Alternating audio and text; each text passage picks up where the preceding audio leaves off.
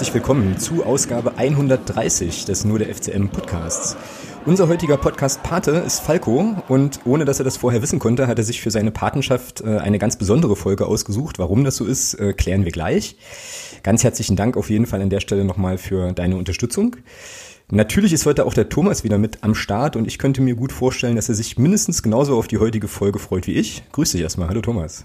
Guten Abend, hallo Alex. Es klang jetzt, ja, ein, bisschen, klang, jetzt ein bisschen, klang jetzt ein bisschen so, als müsste man uns jedes Mal zum Podcasten tragen, ne? Irgendwie. Und äh, ist natürlich, ist natürlich Quark. Tja, und dann äh, haben wir heute einen ganz besonderen Gast. Wir haben ihn per Telefon zugeschaltet, also seht uns die ja wahrscheinlich nicht ganz so tolle Audioqualität bitte nach, aber ich denke, das ist äh, heute vollkommen okay.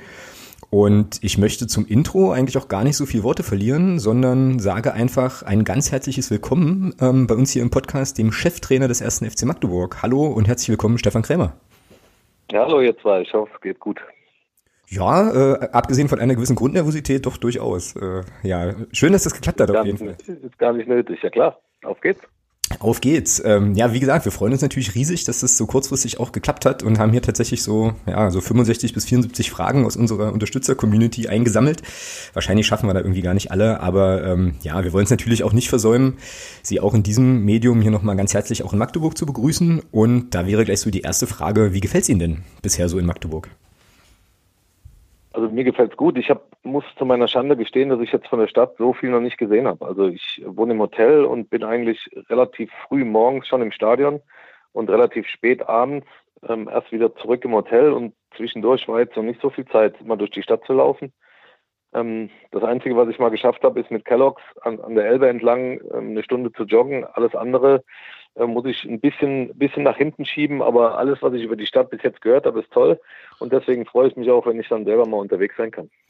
Tja, ähm, gibt auf jeden Fall dann ähm, auch neben dem Stadion und den Trainingsplätzen noch die eine oder andere Sache zu entdecken, aber da wird es sicherlich, äh, ja, werden sie sicherlich gute Gelegenheiten ergeben. Ähm, wir haben, ja, genau, wir haben die äh, Fragen, die wir so bekommen haben im Vorfeld aus unserer Unterstützergruppe so ein bisschen, ja, thematisch sortiert und wollen einfach mal schauen, dass wir vielleicht ein bisschen was, ja, über so die ersten Eindrücke ähm, sprechen. Dann natürlich zur Arbeit als Trainer beim Club, äh, so Thema Medienarbeit hatten wir als äh, Oberthema, Trainergeschäft allgemein. Und natürlich dürfen dann auch so die typischen äh, Fanfragen, die persönlichen Fragen nicht fehlen. Äh, und Thomas, du hast noch äh, ganz, ganz viel so fußballtaktische Fragestellungen, nicht wahr? naja, die eine oder andere. Okay. Also die Haus auch sportliche ja, Frage. Ihr, ihr, ihr, könnt, ihr könnt fragen, was ihr wollt. Okay. Ähm, Überhaupt kein Problem. Dann ähm, ja, muss ich mal schauen, was wir hier aus unserem ersten Fragenblock einfach auswählen können. Ähm, eine Frage, die wir bekommen haben, äh, interessiert mich tatsächlich auch, ist, wie, welche Wahrnehmung hatten Sie denn vom, vom ersten FC Magdeburg, bevor Sie, ja, bevor es da überhaupt das Angebot äh, oder die Anfrage gab? Also wie ähm, hatten Sie mit dem Club vielleicht vorher schon mal zu tun? Also immer nur äh, als Gegner natürlich und, und damals oder in den Spielen, in denen ich in Magdeburg gespielt habe, ist mir schon immer extrem aufgefallen, wie laut es in dem Stadion ist. Also das hat, ähm, das hat uns immer auch in den Spielen vorher äh, dazu gebracht, teilweise relativ, äh, ich weiß nicht, ob es verrückte Sachen sind, aber wir haben, ich weiß nicht, mit Rot-Was Erfurt mal mit, mit, Ohren, mit Ohrenstöpseln trainiert vor dem Spiel. Echt? Weil Krass. uns allen, ja, ja, weil, weil uns allen klar war, dass da so eine Lautstärke drin ist, dass ich, dass, dass wir mit, dass wir nicht kommunizieren können. Und, und haben uns dann versucht, in der Woche vor dem Spiel so eine, ja, für, für die wichtigsten Kommandos so eine Art Zeichensprache äh, zurechtzulegen, weil uns klar war, dass wir von draußen an die Mannschaft ähm, nicht rankommen durch die Lautstärke. Und eigentlich hat es auch ganz gut funktioniert. Ich war auch mit dem Spiel gar nicht so unzufrieden, aber ich glaube, verloren haben wir es trotzdem. Mhm. Ja, gegen Erfurt sah eigentlich immer ganz gut aus, bis auf ein irgendwie Auswärtsspiel. Thomas, korrigiere mich, wenn ich da falsch liege, aber sonst war das eigentlich immer ganz okay, ne? So. Ja, ja ich, die, der, der, der, also der Berührungspunkt damals war, ihr habt 1-0 verloren gegen uns. 76. Minute war das. Mhm. Äh, Bieber, glaube ich, Kopf mhm. nach Flanke von Tyrella. Auswärts, ne? Ähm, genau. genau, das war in das war in Erfurt und das war das erste Spiel nach dem, nach dem tragischen ähm, Geschehnissen um, um euren Fan. Mhm. Und deswegen weiß ich noch, ja, deswegen weiß ich noch ganz genau, ähm, dass wir uns in dem Vorfeld auch extrem viele Gedanken gemacht haben, wie gehen wir damit um und, und wie, wie, ja, wie wird man dem Ganzen gerecht und so weiter. Und ich weiß noch ganz genau, da kann ich mich echt noch gut dran erinnern, da war 25 Minuten also von, aus eurem Blog totale Ruhe. Mhm, genau. Und auf einmal, wie also aus dem Nichts, kam ja, eine Lautstärke aus dem Block, dass ich echt gedacht habe, ein Flugzeug hebt ab oder so. Das war, äh, da kann ich mich noch sehr, sehr gut dran erinnern. Mhm. Ja, das äh, erinnere ich auch noch ziemlich gut. Und da war dann, glaube ich, so die Ansage, dass ähm, ja, also dass der Hannes sich das auch äh, gewünscht hätte, dass wir dann im Prinzip nach dieser Zeit dann auch noch mal so ein bisschen so ein bisschen Alarm machen. Das war auch ein sehr sehr emotionaler Moment für uns natürlich.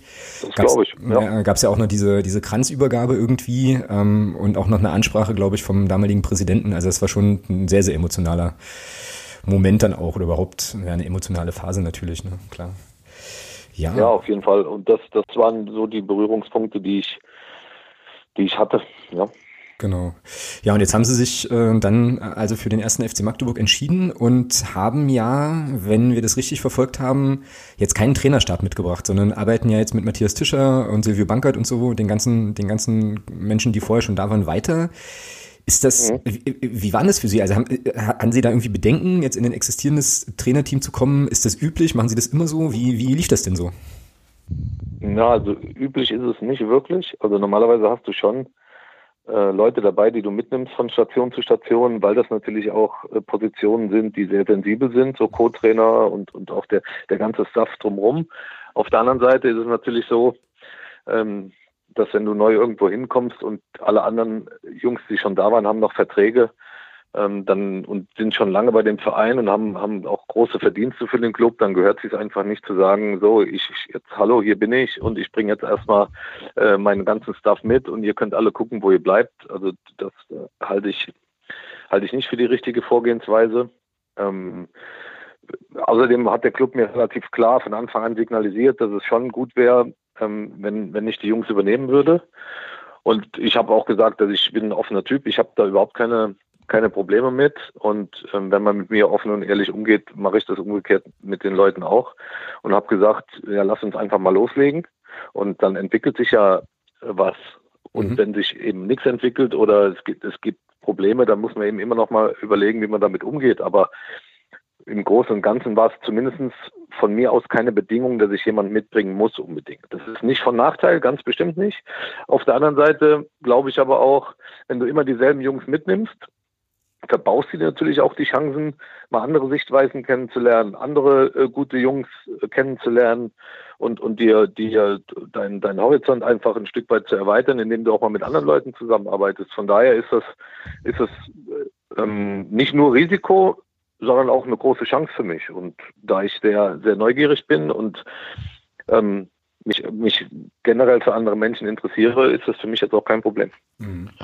Da, da habe ich gleich nochmal eine Frage dazu. Und zwar waren Sie im letzten Jahr vor Ihrer Drittligasaison in, in Oerdingen waren Sie auch zu Gast in einem Podcast. Da waren zwei Jungs bei Ihnen, die äh, im, im Stadion, im, im Grotenburg-Stadion, Mhm. Und da auch zu dem Thema Co-Trainer etc., da haben sie was ganz Interessantes gesagt, und zwar, ähm, dass sie gerne mal einen Spielbeobachter hätten, der ganz neutral auf das Spiel guckt. Genau. Ähm, weil sie sagen, an der Seitenlinie kriegen sie, weil sie auch so aktiv sind, ähm, bekommen sie nicht immer jede Kleinigkeit mit. Ähm, mhm. Wird das in Magdeburg der Fall sein? Oder? Also an der Idee arbeiten wir noch. Ich habe, ich habe, ähm, ich kann mich noch gut an den Podcast erinnern und das hat sich sogar bei mir noch verstärkt in der Zeit, wo ich jetzt drei Monate freigestellt war in, in Krefeld ähm, habe ich ungefähr, naja, ich sag mal gefühlt 100 Spiele gesehen als neutraler Beobachter. Und es ist definitiv so, dass du, dass du mehr siehst, wenn du ähm, ohne emotionalen Bezug zu dem Spiel nur analytisch aufs Spiel guckst, siehst du deutlich mehr oder du siehst das Spiel anders. Ich will es mal so sagen. Mhm. Und ich bin äh, ein Trainer, der nicht, äh, also Lobanowski ist zwar eins meiner größten Vorbilder, aber und der hat ja immer sehr ruhig auf der auf der Bank gesessen und war sehr analytisch. Da bin ich halt ein bisschen anders wie er und bin immer sehr im Spiel drin. Und, und, und wenn du, wenn du mit deiner Mannschaft bist und im Stadion bist und auch immer, immer irgendwie ähm, on fire, dann ist schon die Gefahr, dass dir das ein oder andere entgeht. Ja, und deswegen glaube ich schon, dass es Sinn macht, ähm, um das Ganze rund zu kriegen, dass jemand der auch gar nicht unter der Woche auf dem Trainingsplatz sein soll. Der soll gar keine emotionale Bindung zu den Spielern haben. Der soll nur die Spielidee natürlich verinnerlicht haben. Der soll wissen, auf was es ankommt und soll, hm, wenn es sein muss, nach 20 Minuten, spätestens in der Halbzeit, aber auch dann in der Analyse nachher ähm, äh, im Austausch sein mit mir. Das wäre meine Idealvorstellung. Wenn wir da jemanden finden würden, ähm, dann glaube ich auch, dass, dass dafür noch ähm, ja, Budget da wäre. Mhm. Ja. Ich hätte jetzt fast gesagt, wir könnten ja hier einen Aufruf starten, aber dann werden sich natürlich nur Clubfans melden und die sind halt alles, alles andere als objektiv. Dementsprechend lassen, lassen wir das mal lieber. ähm, aber das ist, aber es ist eine coole Idee. Also ähm, und ergibt eigentlich auch totalen Sinn, das, äh, das so zu machen. Wäre ja nicht schlecht, wenn wir das beim äh, FCM sozusagen dann auch etabliert bekämen. Ähm, vielleicht hören ja Mario Kalnick und Mike Franz hier auch zu, ähm, dass wir das ähm, vielleicht. Ja, die kennen die Idee. Die, die das glaube ich, klar. Ja. Äh, das das ähm, haben wir offen, offen besprochen und wenn wir da eine, eine gute Lösung finden, äh, dann glaube ich auch, sind die Jungs dafür offen und, und hätten da auch äh, nichts dagegen, weil das ja nur äh, zum Besten für den Club ist. Und ich habe generell um mich rum gerne gute Leute. Ich weiß, dass Kollegen von mir das ein bisschen anders teilweise auch sehen, ähm, weil die auch ihre Position damit vielleicht ein bisschen gefährdet sehen. Ich sehe es genau andersrum. Ich will eigentlich in jedem Bereich Bescheid wissen, aber mir, mir, ist vollkommen klar, dass es in jedem Teilbereich, den Fußball ausmacht, äh, Spezialisten und damit bessere Leute gibt wie mich.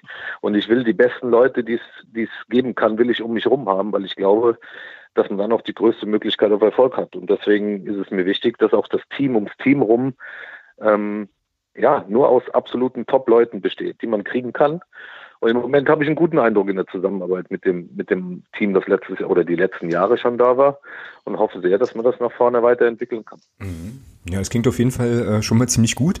Und da haben Sie mir jetzt gerade auch nochmal eigentlich ein gutes Stichwort für eine weitere Frage gegeben, die wir auch bekommen haben. Wie ähm, ist denn, läuft denn so die Zusammenarbeit mit der Vereinsführung ähm, so seit der Bekanntgabe Ihrer Verpflichtung? Das ist ja schon ein paar Tage her, also sind ja jetzt, glaube ich, auch schon etwas länger involviert als nur seit 1.7. Äh, logischerweise.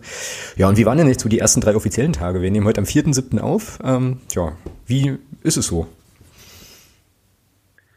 Also bis jetzt, bis jetzt läuft, läuft alles absolut reibungslos. Man muss dazu sagen, dass der Verein natürlich auf einen möglichen Abstieg sich schon ähm, ganz gut vorbereitet hat. Also der Großteil des Kaders stand schon, mhm. bevor, ähm, bevor eigentlich äh, der Trainer schon da war. Ähm, das ist auf der einen Seite natürlich ähm, für die, für die Vorbereitung gut, wenn die, wenn die Gruppe möglichst groß ist und du direkt anfangen kannst zu arbeiten. Ähm, auf der anderen Seite finde ich es auch immer ganz spannend, wenn man noch eins, zwei, drei Positionen aufhat, ähm, weil erfahrungsgemäß in der Transferperiode immer noch Jungs auf die Platte kommen, äh, die sich entweder verzockt haben oder die eins oder zwei Ligen drüber ein bisschen hinten runterfallen oder und, und dann ärgert man sich manchmal, wenn man überhaupt keinen Platz mehr hat, ähm, um, um den Spieler vielleicht dann noch dazu zu holen. Aber ansonsten sind wir in ständigem Austausch. Wir, wir ähm, versuchen, versuchen an allen Schrauben zu drehen, um den größtmöglichen Erfolg zusammen zu haben. Und ähm, also da, da kann ich im Moment eigentlich nur positive Dinge sagen. Okay, und dann habe ich das jetzt äh, richtig verstanden, dass Sie halt in die Kaderplanung gar nicht so sehr involviert waren, weil, also zumindest für den Großteil nicht, weil ähm, ja, das einfach schon getätigt wurde, bevor dann der Trainer fix zugesagt hat. Ja, viel, viele Spieler waren, also wie gesagt, in dem Moment, als, als der Kontakt zustande kam, war eigentlich der Großteil des jetzigen Kaders schon beisammen. Ja, okay. Ja, also so, so richtig aktiv mitgewirkt habe ich eigentlich nur noch an den Transfers von, von äh, Jasula, Bohmheuer, Quesic. Ähm, alle anderen waren eigentlich äh, schon da. Mhm. Ja, Quesic äh, hat man jetzt auch, ähm, ich glaube gestern im Testspiel wurde das mal erwähnt, dass es auch so ein bisschen so ein Wunschspieler von Ihnen äh, gewesen ist, ähm, so ein kreativer. Mir hat er gestern sehr, sehr gut gefallen, kann ich an der Stelle auch nochmal sagen. Ähm, ich weiß nicht, wie Sie ihn gesehen haben, aber ich fand ihn gestern in der ersten Halbzeit schon, schon sehr gut. Thomas, du hast es auch gesehen, oder? Also, ja, also man hat es ja auch gesehen, ja, in der zweiten ja. Halbzeit war dann schon ein bisschen ja, also das, das ist ja das Ding. In der zweiten Halbzeit haben ja ganz viele von den Jungen gespielt. Ja. ja, von den, von den Spielern, die letztes Jahr in der A-Jugend einen guten Job gemacht haben, beziehungsweise von den ganz jungen Spielern, äh, die neu dazugekommen sind aus den NLZs, von, von Pauli oder wo auch immer her.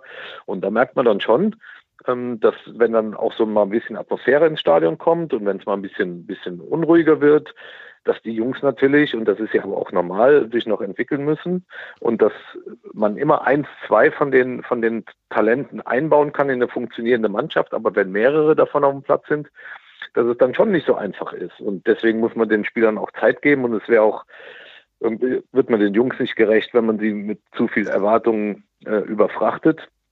Und wir müssen uns genau überlegen, jetzt dann im Laufe der Vorbereitung, bei welchem Spieler ähm, es Sinn macht, ihn vielleicht auch auszuleihen, weil dadurch, dass keine U23-Mannschaft da ist, nimmt man den Jungs natürlich ähm, dann auch Spielzeiten. Mhm, ja, klar, und, ja. und da muss man sich für jeden Spieler genau überlegen, bei wem macht Sinn, ähm, auch mit dem Risiko, dass er gar nicht ans Spielen kommt, ihn zu behalten. Bei welchem Spieler erhofft man sich eine Qualitätssteigerung, wenn er mal ein Jahr in der Regionalliga äh, konstant spielt.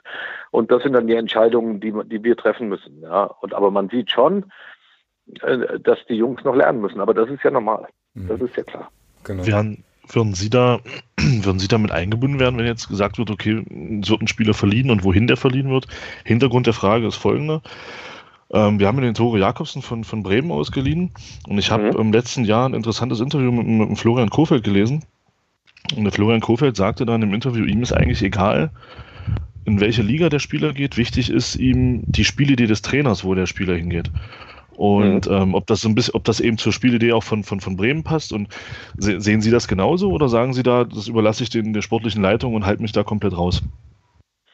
Also ich, ich würde natürlich eine Empfehlung abgeben. Also ich, mir steht es nicht zu, das in letzter Konsequenz zu entscheiden, mhm. aber ich würde, ich würde natürlich eine Empfehlung abgeben. Und zwar A, in welche Liga und B auch, ähm, äh, ob, ob ob der Spieler meiner Meinung nach sich in dem Fußball, der da gespielt wird oder wo ich, wie ich das kennengelernt habe, wie da gearbeitet wird, ob, der, ob dem Spieler das hilft oder nicht. Also ihn einfach nur wegzukriegen, damit er, damit er nicht im Training ist, ähm, das macht ja keinen Sinn. Also wenn du so einen Spieler, in dem du was siehst, verleihst, willst du ihn ja besser zurückkriegen. Und wenn du ihn besser zurückkriegen willst, gibst du ihn natürlich am liebsten in Hände, wo du relativ sicher bist, er entwickelt sich auch. Ansonsten äh, wird das ja ad, absurdum geführt, das ganze Konstrukt. Ja, deswegen, klar, würde ich mir Gedanken machen, ähm, wie sehe ich den Spieler, wie sehe ich die Entwicklungsmöglichkeit des Spielers und wo sehe ich die Entwicklungschancen für ihn am größten? Na klar. Mhm. Ja. Alles andere wird keinen Sinn machen. Genau. Das heißt also, ähm, Subtext ist jetzt auch so ein bisschen, ähm, weil Mike Franz irgendwie sagte, der Kader steht, dass es durchaus auch noch sein kann, jetzt im, Rahmen der Vorbereitung, dass dann der ein oder andere Spieler tatsächlich noch, noch mal leihweise abgegeben wird. Ne? So. Das, das könnte ich mir vorstellen. Ja, ja okay. Ja. Genau. Das könnte ich mir vorstellen. Genau. Und dann gab es ja heute ähm, gerade so von einer halben Stunde bekannt gegeben worden, jetzt auch die, den, ja, passt ja jetzt gerade, oder? Den, den Wechsel von Marius Bülter nach Berlin. Also Thomas und ich haben vorhin, äh, beziehungsweise die Laie, haben uns vorhin schon kurz unterhalten und finden diese Lösung eigentlich ausgesprochen gut. Wie haben Sie das denn erlebt, diese ähm, Situation mit Marius Bülter? In den Testspielen war er ja auch nicht eingesetzt, aber ich glaube im Training ganz normal dabei. Ne? Wie, wie war das so?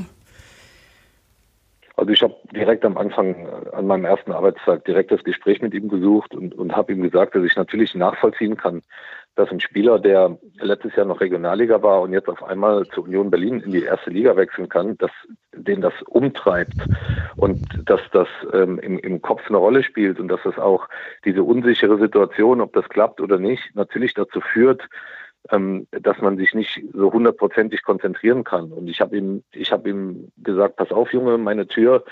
Äh, ich bin jeden Morgen um sieben im Büro und bin bis äh, weit nach nach 20 Uhr da. Wenn du quatschen willst, komm rein. Du kannst dir sicher sein, wenn wenn der Transfer klappt, dann drücke ich dir alle Daumen dass du dich in der Bundesliga durchsetzt. Und wenn der Transfer nicht zustande kommt, dann werden wir zusammen daran arbeiten, dass deine Enttäuschung nicht dazu führt, äh, dass, dass du dir alles zerschießt, indem du dann äh, nicht mehr aus dem, aus dem Loch, wo du dann vielleicht mal vier Wochen reinfällst, wieder rauskommst. Mhm. Ja. Und äh, da habe ich ihm versprochen, dass, dass ich mir das zutraue, mit ihm zusammen aus dem Loch auch wieder rauszukommen und wir einfach die Zeit abwarten. Und jetzt ist die Entscheidung gefallen. Ich freue mich für ihn. Ich denke, das ist auch für den Club eine gute Lösung, ähm, sowohl wirtschaftlich als auch mit der, mit der Möglichkeit, ihn wieder zurückzubekommen. Und deswegen, ja, alles okay. Ja, ja also ähm, kann man an der Stelle vielleicht auch nochmal sagen, ähm, super Lösung. Also ähm, Thomas, ne, hätten wir so jetzt auch nicht unbedingt erwartet, ähm, nee, dass, das, dass das so ausläuft, aber geil. Also ja für alle Seiten. Ja, ich finde auch, da haben die Verantwortlichen einen guten Job gemacht und die Lösung ist für, für alle Beteiligten eigentlich eine spannende und, und zu dem Zeitpunkt jetzt auch, äh, die fahren am Montag ins Trainingslager, also es ist auch für ihn noch früh genug, äh, da richtig Fuß zu fassen. Äh, wir, wir haben jetzt äh, Gewissheit und müssen uns natürlich um Ersatz kümmern. Äh, das ist ganz klar. Wir brauchen, wir brauchen auf der Position entweder zweiter Stürmer äh, oder, oder links offensiv brauchen wir einen Spieler, ähm, der meiner Meinung nach äh, muss das einer sein, der auch schon nachgewiesen hat, dass er das kann, mhm. äh, weil, weil junge, entwicklungsfähige wo du aber noch nicht 100% weißt, wie schnell und ob das überhaupt funktioniert, haben wir genug. Wir brauchen jetzt auch wieder Spieler, äh, die das relativ sicher spielen können, die dritte Liga. Weil wenn man die unterschätzt, äh, dann, dann kriegt man große Probleme. Mhm. Ja, Sie hören mich nicken und äh, sehen also Marius Bülter dann tatsächlich auch eher, äh, also stark als Offensiven, ne? weil er hat ja jetzt bei uns in der Saison, in der letzten Saison, glaube ich, alles gespielt, also vorne ähm, dann bis irgendwie, Torwart, ja. bis auf Torwart, dann irgendwie rechtes Mittelfeld, rechter Verteidiger auch, aber Sie würden ihn schon ganz klar äh, als Offensivkraft ja. einsehen. Ne? Ja, in meinem Kopf, in meinem Kopf hat er, hat er eigentlich die linke Bahn besetzt. Ah ja, okay, na gut. Also da sehe ich oder da habe ich ihn in den Spielen am besten gesehen bis jetzt. Da kenne ich ihn auch aus Rödinghausen. Äh, da war mhm. er ja, mhm, ja, äh, quasi, als ich Trainer bei Arminia wurde, vor der Haustür. Ähm, da hatten wir uns auch schon mal bemüht, das weiß ich noch. Und auch da hat er links seine besten Spiele gemacht. Und ich glaube, mit seiner Wucht und mit seinem Tempo, mit seinen Haken und so. Das, äh, deswegen will, will ja oder wollten ja auch Zweit- und Erstligisten ihn haben. Mhm. Ähm, es spricht für ihn, dass er alle Positionen spielen kann. Und es spricht auch für seinen, für seinen, ja, also ich glaube, es ist ein, ein großer Charakter. Und de, den hätten wir auch wieder hinbekommen. Aber jetzt ist es so, ähm, dass die Lösung, wie du es gerade auch gesagt hast, die ist gut und die ist für alle Beteiligten gut. Und jetzt müssen wir gucken, dass wir schnell Ersatz kriegen. Genau. Womit wir ja quasi bei der aktuellen Mannschaft wären und ähm, da ist es ja wirklich ganz, ganz spannend. Also zumindest aus unserer Pers für unsere Perspektive ähm, gab es ja einen großen Umbruch und nun gibt es, hatten Sie ja auch gerade schon angedeutet, äh, eine ganze Reihe junger Spieler. So ähm, und da wäre noch mal so eine Frage: ähm, Was sind denn so die wesentlichen Unterschiede zwischen der Arbeit mit vielen Jungen, die wir jetzt eben haben, entwicklungsfähigen Spielern und Stichwort Oerdingen zum Beispiel, zumindest haben wir es so wahrgenommen, eher vielen routinierten Spielern, die auch schon sehr, sehr viel, sehr, sehr viel gesehen haben. Wie ist da? Gibt es da Unterschiede oder ja, wie ist das? Das? Ja, ja, da gibt es schon Unterschiede. Also klar, mit, mit jungen Spielern musst du anders umgehen und anders arbeiten wie mit alten oder älteren und erfahreneren. Bei den Jungen macht es großen Spaß, sie darauf vorzubereiten und ihnen, ihnen ein Stück weit mitzugeben, was zumindest aus meiner Sicht entscheidend dafür ist, um ein richtiger Profi zu werden, weil das bist du nicht mit der Vertragsunterschrift bei deinem ersten Profiklub. Damit hast mhm. du die Tür aufgemacht. Aber um dann ein richtiger Profi zu werden, da gehört sehr, sehr, sehr viel mehr dazu. Und sie auf dem Weg zu begleiten und ihnen die Tipps mitzugeben, die ihnen dann im besten Fall auch helfen, ein richtiger Fußballprofi zu werden. Das ist total spannend. Und wenn du mit, mit den großen Jungs zusammenarbeitest, die dann auch schon äh, teilweise Champions League, äh, Nationalmannschaft und, und Bundesliga mit, mit zig hunderten Einsätzen gespielt haben, ist auch spannend, weil du da die Erfahrung von den Jungs natürlich als Trainer versuchst, auch für dich zu nutzen, selber zu lernen, ähm, selber ähm, die Erfahrung von den, von den Jungs zu nutzen. Aber auch das Spannende ist, rauszukriegen, wer von den Älteren äh, nicht sagt, naja, ich, ich, mir kann man nichts mehr beibringen, ich bin fertig, was, was willst du von mir, sondern die dann auch noch neugierig sind und sich einlassen auf, auf ja, neue Sachen zu lernen. Und, und die, da habe ich große und auch gute Erfahrungen gemacht, die sich darauf einlassen, auch im höheren Alter noch. Das sind, das sind mit denen kannst du super zusammenarbeiten, weil die auf der einen Seite die Erfahrung haben, nicht nervös werden, wenn mal eine Pyro losgeht oder wenn es mal ein bisschen äh, unruhiger wird im Stadion, aber die trotzdem auch bereit sind, noch Dinge anzunehmen, dann hast du ein super Arbeiten mit den Spielern. Mhm, ja. Und so ist es mit den Jungen, mit, mit, den Jungen auch. Es gibt ja welche, die unterschreiben ihren ersten Profivertrag und meinen, sie wären schon die Weltmeister, ja, und bräuchten nichts mehr zu lernen. Und, und es gibt Jungs, die nehmen Dinge an. Und als Trainer ist es dann eben spannend, zu gucken, ja, wer, wer will lernen und wer will sich entwickeln und wer will auch mit einem großen Erfahrungsschatz ist trotzdem noch neugierig auf neue Sachen und mit denen macht es einen Riesenspaß. Und mhm. die anderen, die eben meinen, sie wären schon fertig oder bräuchten nichts mehr zu lernen, mit denen macht es ein bisschen weniger Spaß. Ja klar. Ja, das ist halt ist eine Einstellungsfrage ja. auch, ne? Ähm, die dann wahrscheinlich genau. auch, die dann genau. wahrscheinlich auch keine Frage des Alters ist, sondern wahrscheinlich auch eine Frage der, keine Ahnung, ob man das so sagen kann, Demut vom Job oder so, ja. Also da irgendwie auch sich weiterentwickeln zu wollen auch noch. Verstehe ich gut. Absolut, ja, absolut. Klar. Absolut.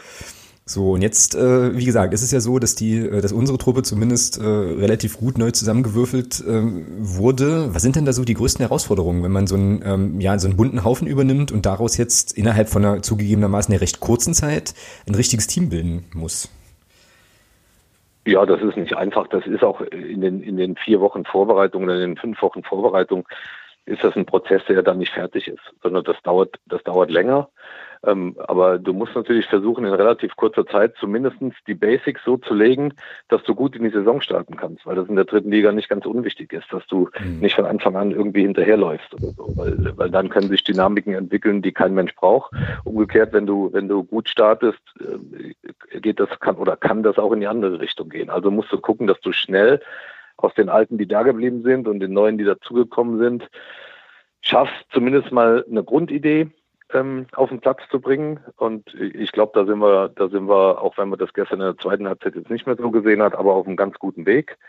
Ähm, und da geht es mir gar nicht so um Zahlenspielereien, ob das dann ein 4-3-3 ist oder ein 4-2-3-1 oder ein 4-1-4-1 oder ein 4-4-2 oder wie auch immer, sondern mir geht es um darum, dass, dass man so ein paar systemübergreifende Prinzipien der, der Mannschaft oder mit der Mannschaft zusammen erarbeitet, die unabhängig vom, vom, vom, von der Grundordnung sind und an denen sich jeder Spieler festhalten kann. Ich, ich sage mal ein Beispiel, mhm. wenn wir in der gegnerischen Hälfte sind und sind in der Ballzirkulation, will ich zum Beispiel, und zwar egal in welcher Grundformation, dass nie mehr als drei Spieler horizontal auf einer Linie sind und nie mehr als zwei vertikal. Das ist eine einfache Regel, die gilt, ist in jedem System umsetzbar und da kann sich jeder mit einem Schulterblick dran festhalten bzw. orientieren, ob das so ist oder nicht. Weil wenn du mit mehr als drei Mann horizontal auf einer Linie spielst, kriegst du keine Winkel und keine Dreiecke für mhm. Ballzirkulation. Ja? ja? Und das ist ein, das ist nur mal ein banales Beispiel bei eigenem Ballbesitz, wie wir versuchen, bei Ballbesitz haben wir jetzt erstmal sieben oder acht und gegen den Ball haben wir sieben oder acht, um erstmal die für mich entscheidenden Dinge im Fußball auf den Platz zu bringen. Und dann geht es um die Arbeit im Detail. Mhm.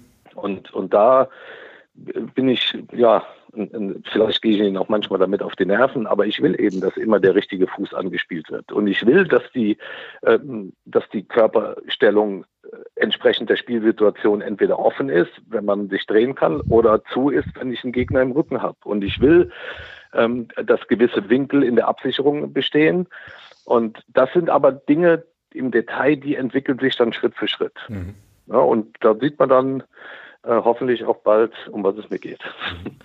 So, äh, Thomas, jetzt passen, jetzt passt das glaube ich ganz gut. Ne? Du hattest ja noch äh, so ein paar spezifischere Fußballfachfragen, äh, oder? Die eine haben Sie gerade schon beantwortet. Ich wollte genau darauf hinaus, weil Sie das ja in dem, in dem anderen Podcast auch gesagt haben, mit den drei auf horizontaler und zwei auf vertikaler Linie. Ja. Ähm, die haben Sie jetzt gerade schon beantwortet. Schade. Oh, okay. So gut. So gut. Ja, tut, tut, tut, mir leid. Alles gut. tut mir leid. alles gut. Ähm, nee, da kommen wir, also ich würde sagen, aber es gibt da noch ein paar mehr. Also ich will zum Beispiel, dass, dass ähm, die Innenverteidiger nicht spielen, sondern ich will, dass sie andribbeln, um Gegner zu binden, um da, damit eine neue Situation zu schaffen. Ich will, dass man mit vielen tiefen vertikalen Läufen auch Gegner bindet, auch in der Gefahr, dass ich den Ball mal nicht kriege, aber damit einen Raum für einen anderen Spieler öffne. Ähm, und, und so könnte ich eben jetzt eine halbe Stunde mit euch nur über so Kleinigkeiten quatschen. Ich weiß nicht, ob das so spannend ist für die Zuhörer. Also was, was, ich ganz, was ich ganz spannend finde, ich habe mal irgendwann gelesen äh, und auch als, als der Thomas Schaf das in Bremen hat sehr erfolgreich spielen lassen, da war ja dieses 4 für 2 mit Raute ein sehr mhm. angesagtes System. Und ähm, ich glaube, die, die, die Grundidee dieses Systems war ja auf, auf, aufgrund dieser, dieser, dieser Rautenformation im Mittelfeld, dass man schon aufgrund der Position in der Grundordnung sehr viele Dreiecke hat. Also auf jeder Position kann man ein Dreieck bilden. Ist immer ein genau. Dreieck spielbar. Ja. Ähm, warum ist denn dieser Trend weg von dem 4-1-2-1-2 weggegangen, hin eher jetzt so zum Beispiel, man sieht so die Spanier, gerade auch die großen spanischen Teams spielen ja alle jetzt so, mehr so 4-3-3. Wie hat sich das, glaub, wie hat sich das mhm. entwickelt? Also weg von der mhm. Raute glaub, hin, hin, zu diesen, hin zu dieser Grundordnung. Ja, also ich glaube, dass, dass die Raute hat das große Problem, dass du, dass du nicht so gut anpressen kannst. Weil, weil natürlich, du hast das Zentrum zu, aber du hast, wenn du den Ball, gerade wenn du den Ball auch im Mittelfeld innen gewinnen willst, hast du das Problem, dass der, dass der Rautenspieler, also die beiden äußeren Rautenspieler natürlich einen relativ weiten Weg zum Außenverteidiger vom Gegner mhm. haben. Und, und ähm, da kriegst du, kriegst du im Pressing nicht so einen guten Zugriff. Was die Raute extrem interessant macht, wenn du viele gute Zentrumsspieler hast, schaffst du eine Überzahl im Zentrum und wenn du eine gute Ballzirkulation hinkriegst, kannst du es schaffen, fußballerisch das Zentrum gut durchzukommen. Und, und ähm, ich glaube, dass wir eine Mannschaft hätten, wenn ich jetzt äh, an Spieler denke wie Jasula, Preisinger, Quesic, ähm, um eine drei zu nennen, die im Zentrum spielen könnten, ähm, dass, dass wenn wir einen zweiten Stürmer verpflichten, äh, ähm, jetzt, wo, wo, die, wo, der Bilder, wo die Bilderfrage geklärt ist, könnte ich das auch als, als System vorstellen. Man müsste sich halt nur Gedanken machen, wie kriegt man Zugriff zum Beispiel auf die Außenverteidiger, wenn du hoch mhm. anpacken willst. Mhm. Und deswegen ist eigentlich meine, meine Vorstellung, dass man ähm, die, die, die Grundformation ändert gegen den Ball und dann wieder ändert, wenn wir den Ball wieder haben. Ja. Und dafür brauchst du aber eine hohe Flexibilität. Du brauchst sehr laufstarke Spieler. Du brauchst Spieler, die das von der, von, ja, die mitdenken und die diese Situation erkennen. Und äh, wir haben es jetzt mal probiert äh, im, im Training ähm, relativ schnell immer wieder von, von 4-3-3 auf 4-4-2 Raute umzubauen. Es ist nicht ganz einfach und es wird nicht in, in Perfektion bis zum ersten Spiel klappen. Aber als, als Grundidee finde ich es total spannend. Genau wie wir jetzt heute Morgen haben wir zum Beispiel ähm, ähm, was ich auch eine ganz spannende Aufbausituation finde, drei Raute drei, also ein Dreieraufbau gegen zwei Spitzen, eine Raute im Zentrum, in dem die Außenverteidiger eher die Sechserposition einnehmen und dann drei, drei Spitzen. Da kann man sich dann überlegen, ob er die äußeren eher breit lässt oder so auf Strafraumbreite zusammenzieht, um, um noch mehr Winkel zu schaffen.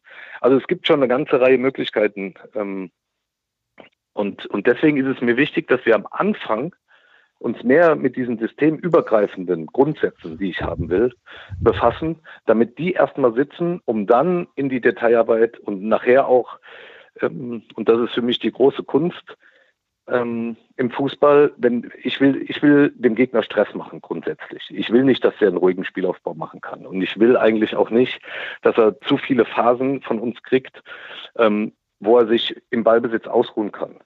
Und die große Kunst ist es, wenn ich dem Gegner Stress machen will und den Ball dann gewinne, also weil ich ihm gut Stress gemacht habe, dann diesen Stress, den du dem Gegner gemacht hast, nicht ins eigene Spiel zu übertragen, sondern dann, ähm, wenn es schnell gehen kann, gerne schnell nach vorne, aber auch die Möglichkeiten äh, einer ruhigen, seriösen, soliden Ballzirkulation nutzen kann. Und dieses Wechselspiel, das macht es nachher aus. Und da arbeiten wir gerade dran. Das ist eigentlich ähm, sind wir da auch ganz gut unterwegs. Verändert eigentlich eine Regeländerung, wie die, die jetzt stattgefunden hat, dass der, dass der Ball beim Abstoß jetzt äh, nicht mehr aus dem 16er rausgespielt werden muss, verändert das ein Stück weit auch ähm, die, die, die, ich sag mal, so eine Grundaufstellung im, im, im Angriffspressing oder ist das egal? Also ich, ich glaube nicht, dass die, dass die, dass die drei, vier, fünf Meter, um die es dann geht, einen großen Unterschied machen. Das glaube ich nicht. Mhm. Weil die, weil die, die, die Grundpositionierung wird die gleiche bleiben, vielleicht eben noch zwei Meter höher, je nachdem. Ähm, und, und ein, eins unserer Ziele ist es ganz sicherlich, den ersten Ball zuzulassen, irgendein Angebot zu machen und in dem Raum, den wir für uns dann in der Analyse vorher definiert haben, dann da richtig brutalen Druck auf, drauf zu kriegen und sie dann auch da nicht mehr rauszulassen. Ähm, ich glaube nicht, dass die Regel das verändert. Mhm, okay. Hast du noch Sachen? Bestimmt, oder? Ähm, ja, ja. Na, na dann. Ähm, und zwar ja, also gerade dieses, Sie hatten ja mal gesagt, ähm, oder äh, es wurde, angeblich wurde, haben Sie das mal gesagt, ich habe es auch mal gelesen, dass so, so dieses 4-2-3-1 sowieso Ihr favorisiertes ähm, Grundsystem sei oder dass Sie sich auch durchaus vorstellen könnten, hier in Magdeburg ein 4-3-3 zu spielen. Ähm, ist das eigentlich im Spiel spielt es eigentlich eine große Rolle, die Rundung? Weil ich denke mal, das verschiebt sich ja Nein. sowieso alles. Also wenn Sie genau. sagen, genau. durch die Pressing-Situation verschieben sich ja dann sowieso Positionen, die Außenverteidiger rücken vor, etc. pp. Das ist ja dann eigentlich, ist ja das, ist ja das nur so ein bisschen Theorie, oder? Also weil auf dem ja. Platz ist es ja dann sowieso immer, wenn Sie sagen, Sie wollen ja auch Stress und ich glaube, ich kann mich noch erinnern, im Podcast hatten Sie gesagt, Sie wollen Wild West, ähm, äh, dann ist das ja sowieso, glaube ich, egal, oder?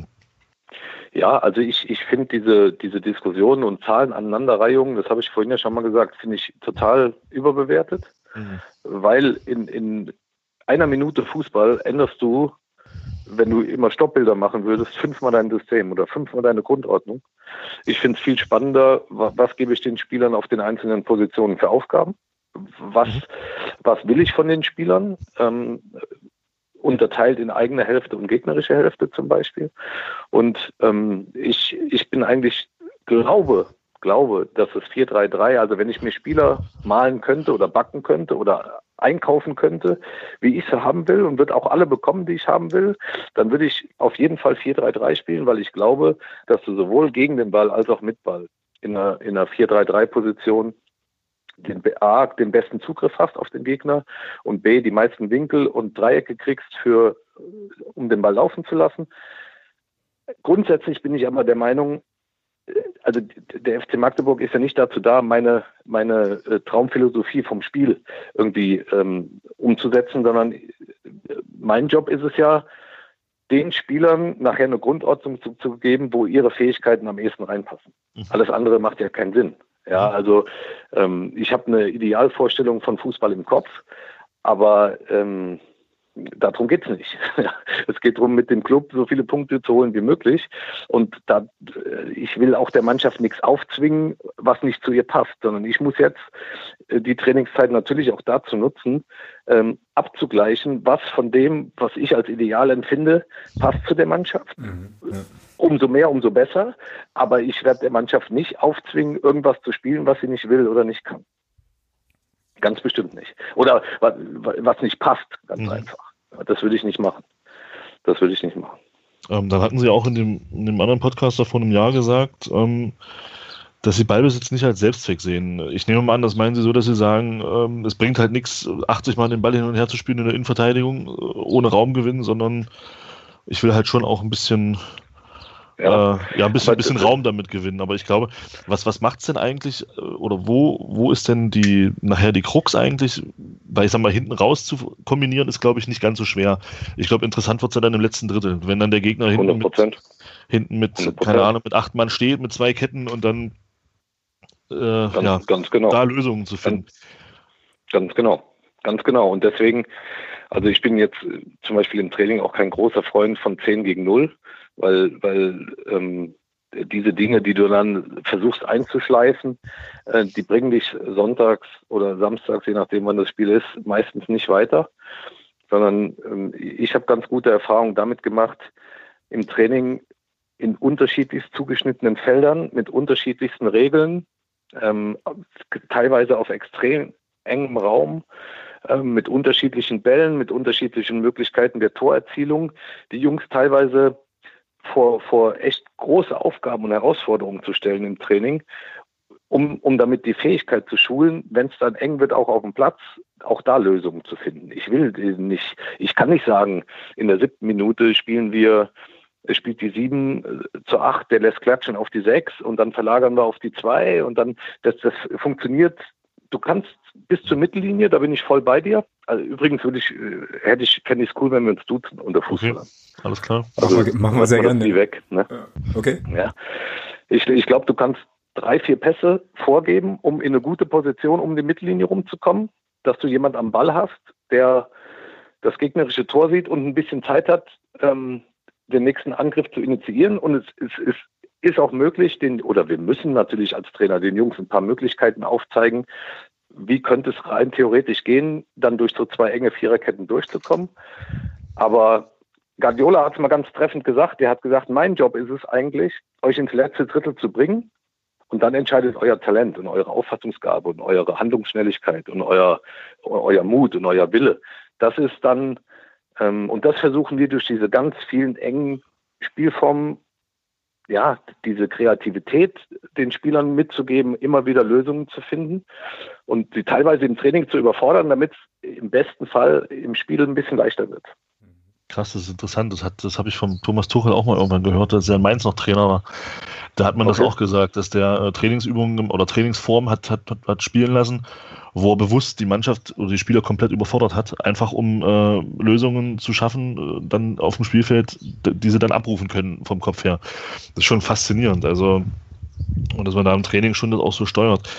Ähm, wie, mich würde nochmal interessieren, wie, wie verfolgt man da eigentlich im Training einen kompletten Ansatz? Also wenn ich sage, genau das, was, was du gerade gesagt hast, Stefan, ähm, dass man bis zur Mittellinie und dann hat man ja sicherlich einen Spieler im Auge, der man, der dann den Ball haben soll und der dann, sag ich mal, so diesen nächsten Angriff, diesen nächsten Schritt einleitet. Wie trainiert man ja, das genau, eigentlich? Also, Greifst du oft ein im Training, im, im Trainingsspiel? Äh, frierst du viel ein oder, oder lässt du oder lässt du laufen und ja, hinterher? Ja, ja, ja, wir machen schon, wir frieren auch ein. Wir frieren auch ein. Wir nehmen ja auch jedes Training im Video auf. ähm, was wir dann in der, in der Nachbesprechung des Trainings uns nochmal angucken. Also nicht immer das komplette Training, aber zumindest die Sequenzen, die wir für wichtig erachten. Und, und können dann den Spielern auch im Video zeigen, ähm, und das ist, das ist oft ähm, eigentlich die beste Variante, weil die Spieler, die, die senden halt auf unterschiedlichsten Kanälen. Der eine Spieler versteht das, wenn ich es ihm erkläre nur.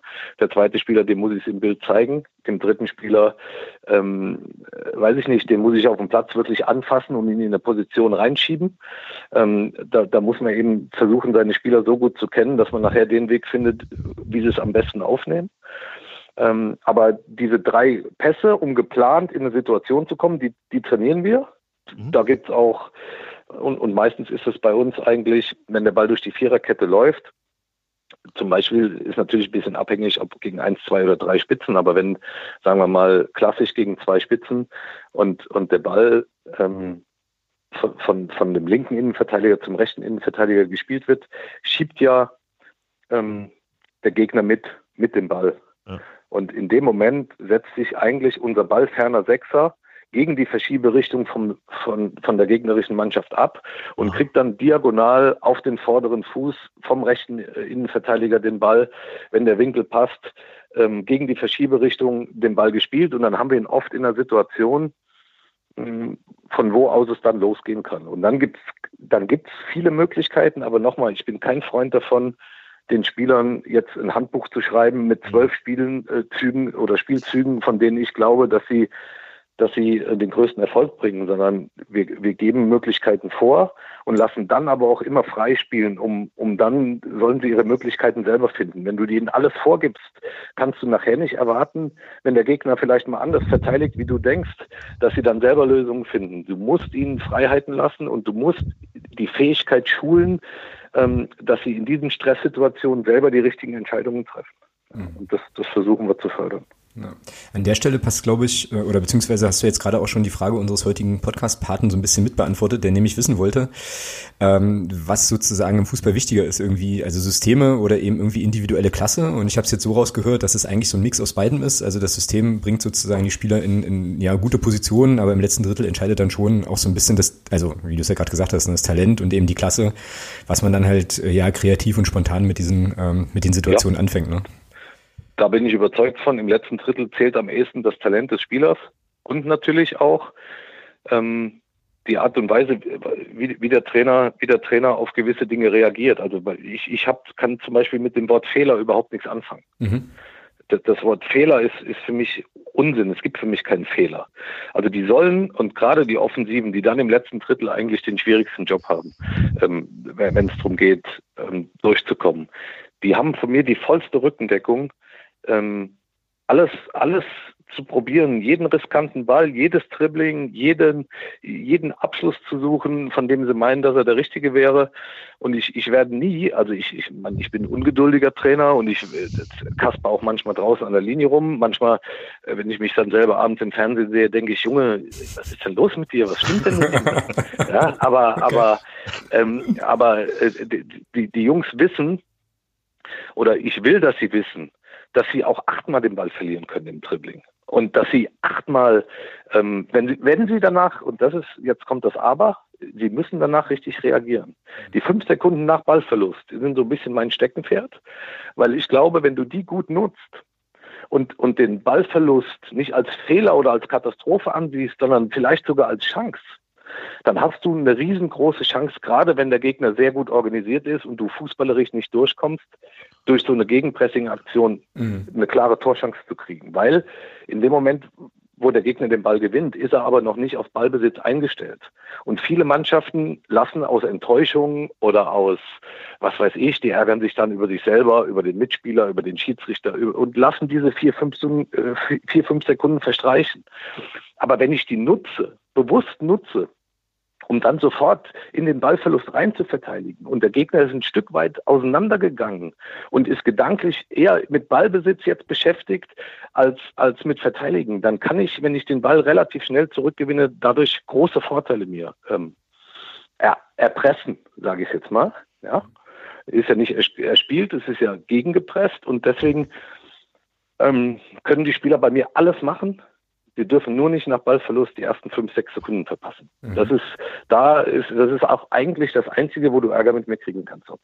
Mhm. Das ist auch ganz spannend, weil der, der, der Pep Guardiola, äh, den du ja auch schon angesprochen hast, ähm, der hat bei Barcelona, kann ich mich erinnern, äh, durchaus auch mal einfach Bälle blind in den 16, also was heißt blind, Bälle in den 16er schlagen lassen Nein, das ist, das war, das war, das war ein geplantes taktisches Mittel. Also ja, der, das ist um da geplanter Ballverlust. Ja. ja. das ist ein geplanter Ballverlust. Der hat gesagt, ganz viele Mannschaften gegen uns verbarrikadieren sich um den 16er rum. Und der hat die Bälle flach und scharf äh, bewusst von Xavi oder von wem auch immer in diesen Pulk reinfeuern lassen. Und die waren einfach so geschult auf den zweiten Ball, ähm, dass, dass die da wacher waren wie der Gegner. Und wenn diesmal trotz ihrer brutalen Qualität nicht geschafft haben, einen Gegner aufzuspielen, haben die die Spiele so gewonnen. Das mhm. ist so. Das ist so. Ja. Und deswegen ist es auch, kann es durchaus mal passieren, ähm, dass der eine oder andere sich wundert, wenn wir einen Anstoß auf Höhe der gegnerischen 16ers einfach ins Ausschießen. Weil das eine super Pressing-Angelegenheit ist. Mhm. Wenn, wenn der Gegner Einwurf hat auf Höhe seines eigenen äh, 16ers, kannst du sofort die ganze Mannschaft vorschieben, kannst aus meiner Sicht hast du eine gute Chance, den Einwurf des Gegners so zuzustellen, dass du auch den Ball gewinnst und bist direkt in der gegnerischen Hälfte mit einem Ball.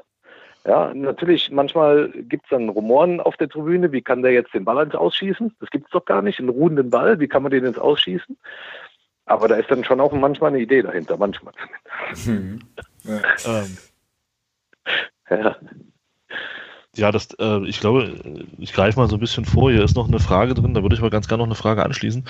Ähm, wie wollen, wie soll unsere, also wir haben ja in der zweiten Liga das Problem gehabt, dass wir Standards, äh, naja, reden wir nicht drüber. ähm, und, Welche Standards? Ja, ja genau. Und ähm, da ist jetzt hier eine Frage, wie unsere Standardschwäche behoben werden soll. Da jetzt nochmal eine Anschlussfrage.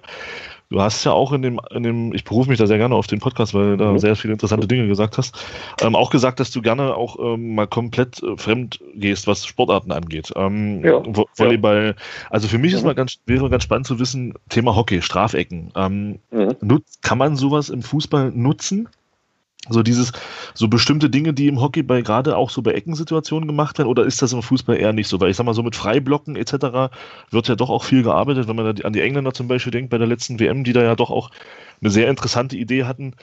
Ähm, guckt man sich da schon auch in anderen Sportarten, bei, gerade bei solchen Sachen, ja. was ab? Oder, ja. oder ist das eher so vielleicht so Trainingsansätze, die man sich anschaut? Nee, also gerade gerade im Hockey, die Strafecken kann man sich gut angucken. Das ist natürlich nicht immer eins zu eins übertragbar, aber die Grundidee schon. Und da geht es viel um Blocken, das stimmt. Viele Mannschaften versuchen ja ähm, die Gefahr des Blockens mit Raumdeckung irgendwie zu umgehen, weil sie dann eben ähm, ja, den, den, den Gegenspieler, der ist dann schwerer wegzublocken. Du kannst zwar einen Raum frei blocken, aber das ist auch nicht so einfach, wenn der Gegner gut steht. Dafür hat die Raumdeckung aus meiner Sicht andere äh, Problematiken. Der Gegner kommt im Tempo und wenn, wenn du die erste Welle nicht gut abfängst, dann bist du im Stand und der Gegner im vollen Tempo. Das ist dann auch nicht ganz so leicht zu verteidigen. Ähm, ich weiß jetzt nicht, nicht 100 Prozent, wo eure größte Schwäche letztes Jahr war, ob das äh, bei eigenen Standards war oder gegnerische Standards sowohl zu verteidigen. Als auch, leider Gottes. Ach, sowohl als auch. Okay, das ist doof, weil, weil Standards natürlich eine extreme Wichtigkeit mittlerweile haben. Also ähm, die Spiele in der dritten Liga sind erfahrungsgemäß alle auf der Kippe und sind auch alle meistens sehr, sehr hart umkämpft und, und es gibt kaum kaum mal richtig hohe Ergebnisse, sondern es ist meistens knapp und, und diese zehn hart umkämpften Spiele, denen kannst du natürlich mit einer Standard äh, ja die Richtung geben, äh, in die es gehen soll. Also mit einem ruhenden Ball kannst du auch nach einem, in einem Spiel, wo du gar nicht so gut drin bist, wo der Gegner vielleicht sogar besser ist wie du, kannst du das Spiel mit einer Standard äh, trotzdem zu deinen Gunsten entscheiden. Und deswegen verwenden wir auch sehr viel Zeit äh, für Standards. Wir haben, wenn es nach mir ging, hätten wir äh, einen Trainer, der nichts anderes macht. Mhm. Also wenn das möglich wäre, ich weiß nicht, es gibt glaube ich keinen Club, der einen reinen Standardtrainer hätte, dann wird, hätten wir in Magdeburg vielleicht damit, wären wir Vorreiter. Aber wenn es das gäbe, hätte ich gern jemanden, der sich nur und ausschließlich mit der Entwicklung eigener Ideen, mit der Analyse natürlich der gegnerischen Standards, mit der Analyse von, von, von allen Standards, also ich weiß, dass zum Beispiel die Chilenen lassen sich immer ganz viel einfallen, da kann man sich Dinge abgucken. Ähm, und wenn man dann so eine Basis hat, kann man auf der Grundlage ja auch ganz viele eigene spannende Ideen entwickeln. Aber das braucht halt Zeit und ist ein großer Aufwand. Deswegen glaube ich, dass das im Fußball total unterschätzt ist. Und ich kann die großen Clubs, die viel Geld haben, überhaupt nicht verstehen, dass es da nicht absolute Spezialisten gibt. Wenn ich manchmal die, die Stäbe sehe, die da rumlaufen, die haben für, für jedes T-Shirt haben die einen eigenen Betreuer oder ja, für, für, für jede Waschmaschine noch, noch zwei Waschfrauen. Aber das, was wirklich äh, Punkte bringt, nämlich Standardsituationen, das ist, wird aus meiner Sicht immer noch sowohl was die Trainingszeit, die man dafür opfert, als auch was die Manpower angeht, wird total unterschätzt. Mhm. Total. Was, was kurios ist, ne? weil wir ja eigentlich, also spätestens seit der letzten WM wissen, wie, welche große Rolle Standardsituationen halt spielen. Ne? Das ist schon, schon eigenartig. Und ich glaube, in Liverpool gibt es einen Einwurfcoach. Genau. Das heißt, das ist okay. das, was, ja, aber das erste, cool. was mir so einfiel irgendwie. Super. Ja, das, und das Interessante ist, also der Jürgen Klopp hat das ja gemacht, ähm, weil er äh, das Gefühl hatte, und das hat sich dann auch bestätigt, dass er nach eigenen Einwürfen den Ball zu oft verliert.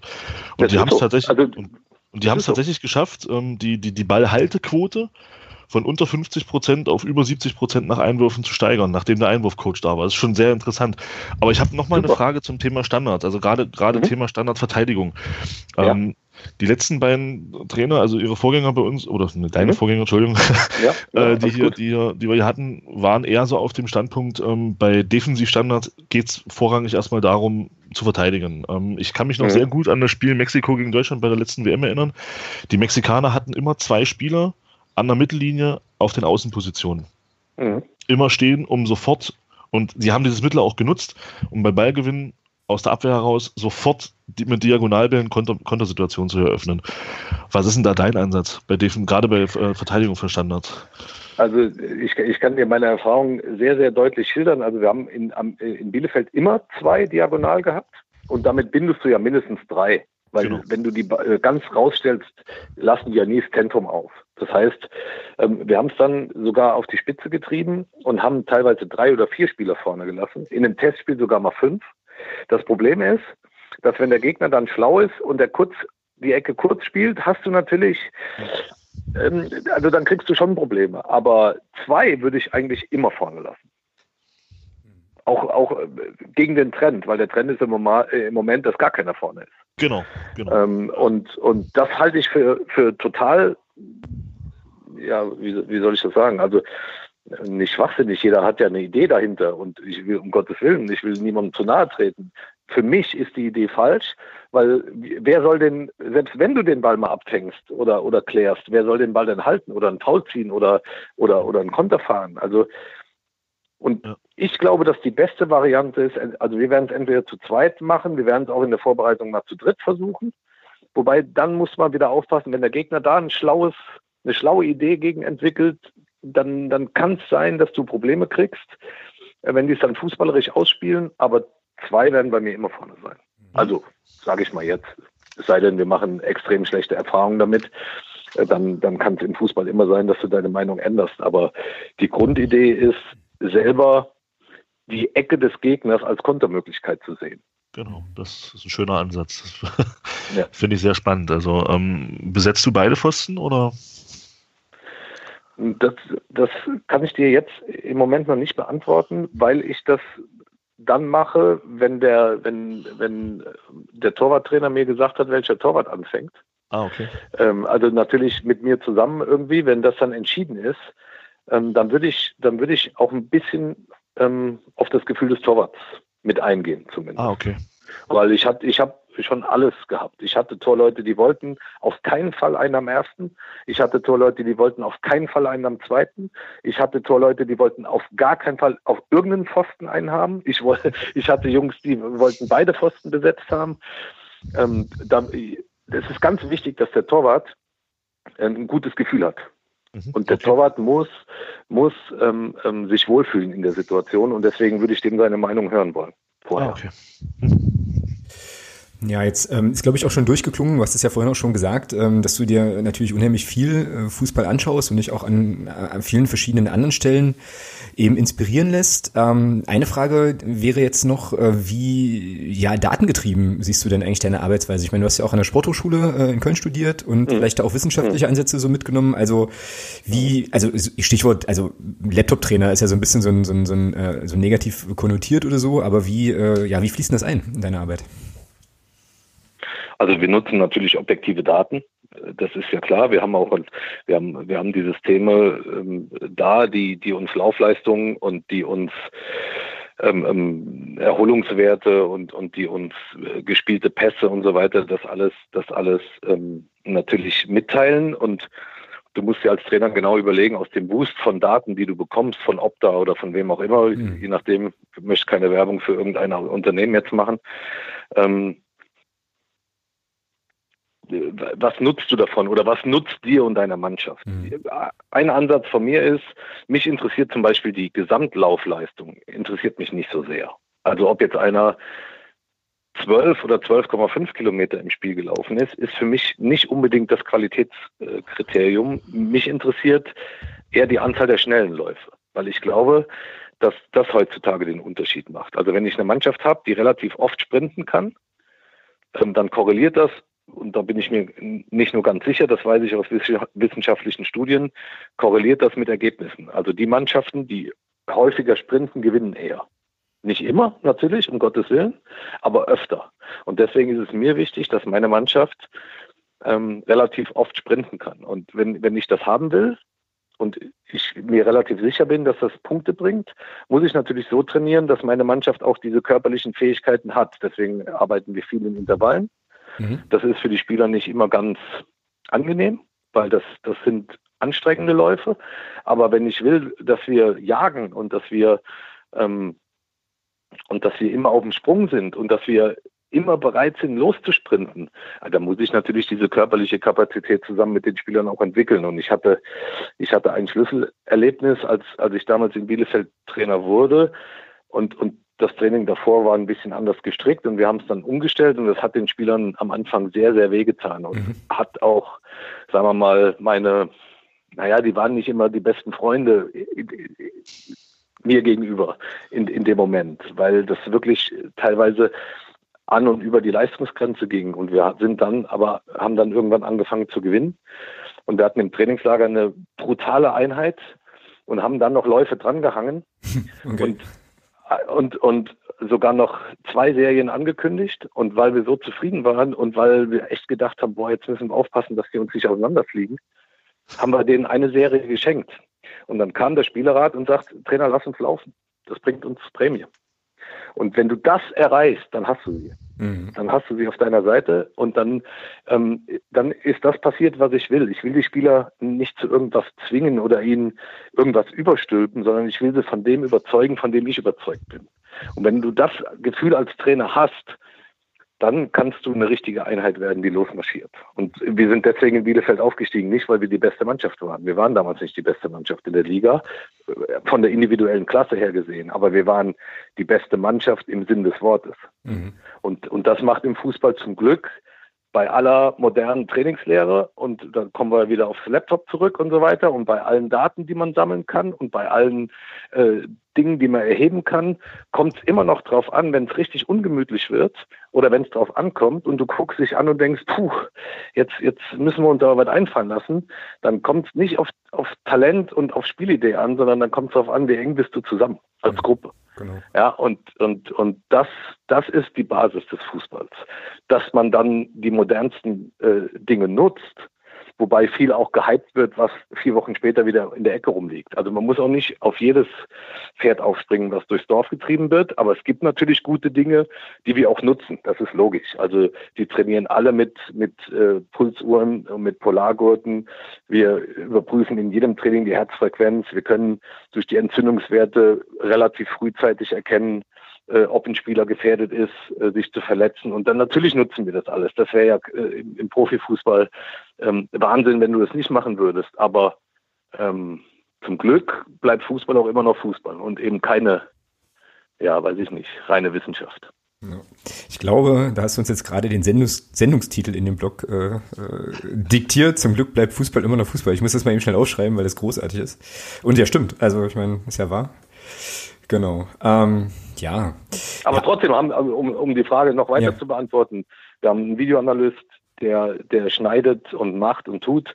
Und, und wir, wir nehmen das Training auf, wir reden in Gruppen mit den Spielern über diese Videosequenzen, mit der ganzen Mannschaft, wenn wir den Gegner vorstellen, wenn wir unser eigenes Spiel analysieren, aber erstellen natürlich auch Ordner für jeden einzelnen Spieler, ähm, wo, wenn, wenn wir dann meinen, es sind genug zehn zusammengekommen, ihn ins Büro holen und, und versuchen, ihn auch anhand der Bilder vor Augen zu führen, was wir meinen und was wir wollen.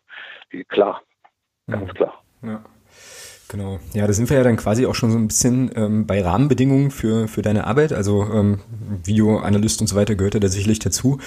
Ähm, was hast du so in der Vergangenheit vielleicht auch so als positiv erlebt, äh, was Rahmenbedingungen ähm, so für die Trainingsarbeit betrifft und äh, was vielleicht auch als nicht so toll? Ähm, ja, vielleicht hast du da irgendwie ein Beispiel, weil, äh, kurze Klammer noch, wir haben in Magdeburg seit äh, zwei Saisons, glaube ich, Thomas, korrigier mich, so den Running Gag der äh, super Trainingsbedingungen. Ähm, weil uns, äh, weil uns Spieler mit diesem Argument halt verlassen haben, ähm, so und das ist dann bei uns ein bisschen, ja, es hat sich so ein bisschen als Argument verselbstständigt, aber äh, ja, vielleicht kannst du da noch mal was zu sagen, was du bisher in der Vergangenheit einfach so als gut und äh, vielleicht auch als nicht so optimal erlebt hast und wie es jetzt in Magdeburg ist. Ja, also mir ist, mir ist, ich, ich finde, ich finde, auch gerade jetzt in der dritten Liga ähm, muss man muss man auch ein bisschen demütig sein und kann nicht erwarten, ähm, dass alles Gold ist, was glänzt und dass man äh, ich brauche brauche auch keine goldenen Wasserhähne und ich brauche kein ähm, modernstes äh, Büro, wo, wo, dann noch eine Couch und eine Schlafcouch und vier Fernseher drin hängen und so weiter.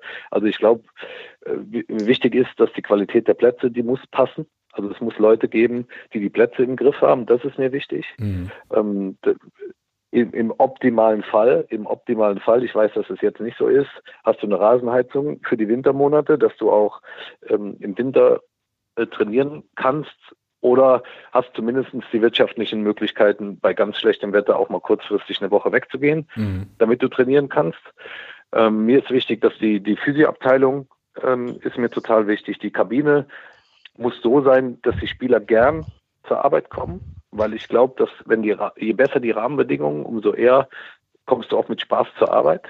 Ja, wie gesagt, alles im Rahmen. Das muss kein Schloss sein, aber es muss sauber sein und es muss äh, und du, du musst dich da drin wohlfühlen können und du musst auch in der Lage sein, gerade um eine Mannschaft enger zusammenzukriegen, wenn sie so neu zusammengestrickt ist wie unsere, dass die Jungs auch gerne eine halbe Stunde früher kommen und auch nach, nach dem Training gerne mal eine Stunde länger bleiben, mhm. um, um das Ganze einfach anzuschieben.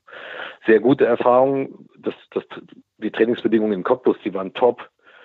Warum? Weil Cottbus jahrelang erste Liga gespielt Bundesliga, hat und sehr, sehr viel Geld in die Infrastruktur gesteckt hat. Also in die beheizbaren Trainingsplätze, in einen mega modernen Kraftraum, in riesengroße Kabinen für die Spieler, in, ähm, ja, in eine riesengroße Physioabteilung und so weiter mit den, mit den besten Geräten, die es zu dem Zeitpunkt zumindest gab. Also das war eben noch die Infrastruktur, die man übernehmen konnte aus der ersten Liga. Mhm. Ja, das ist natürlich top. Ähm, umgekehrt war es äh, jetzt bei meinem letzten Club in der Grotenburg. Ich fand die Grotenburg super, weil das einfach noch Fußball irgendwie atmet, das Stadion. Immer wenn ich zur Arbeit gefahren bin, ähm, hat mich das gefreut, das Ding zu sehen. Da fällt zwar der Putz von der Wand, aber du hast immer noch das Gefühl, die haben gestern erst gegen Dresden da drin gespielt. Ja, also weil das, ja, da ist auch noch alles wie wie vor 30 wie, wie Jahren. gegen Dresden. ja, ja, ganz genau. Aber, aber da war es mir dann, die Plätze waren, waren und in der Kabine war es nicht immer sauber. Und, und also da hat, da hast du dich, das Stadion war cool, aber im Stadion drin hast du dich nicht so wohl gefühlt als Spieler. Du warst bist relativ knapp gekommen, warst relativ schnell wieder weg. Und das ist, um, um den Zusammenhalt von so einer gerade einer neuen Mannschaft irgendwie hinzukriegen, ist das nicht so gut. Also das waren so die, die Beispiele, wo ich sage, das waren große, also so Extreme. Mhm. Ja, ich finde jetzt in, in Magdeburg ist, es ist nicht top, top, top, aber es ist ausreichend, mhm. finde ich. Ja, ähm, und was ich so gehört habe, weiß nicht, ähm, Mike hat mir das erzählt, wenn, wenn die Klasse gehalten worden wäre, hätte man auch ins Trainingszentrum investiert. Genau. Ähm, Wie auch immer. Ähm, jetzt für dritte Liga, sage ich, ist es ausreichend. Absolut ausreichend.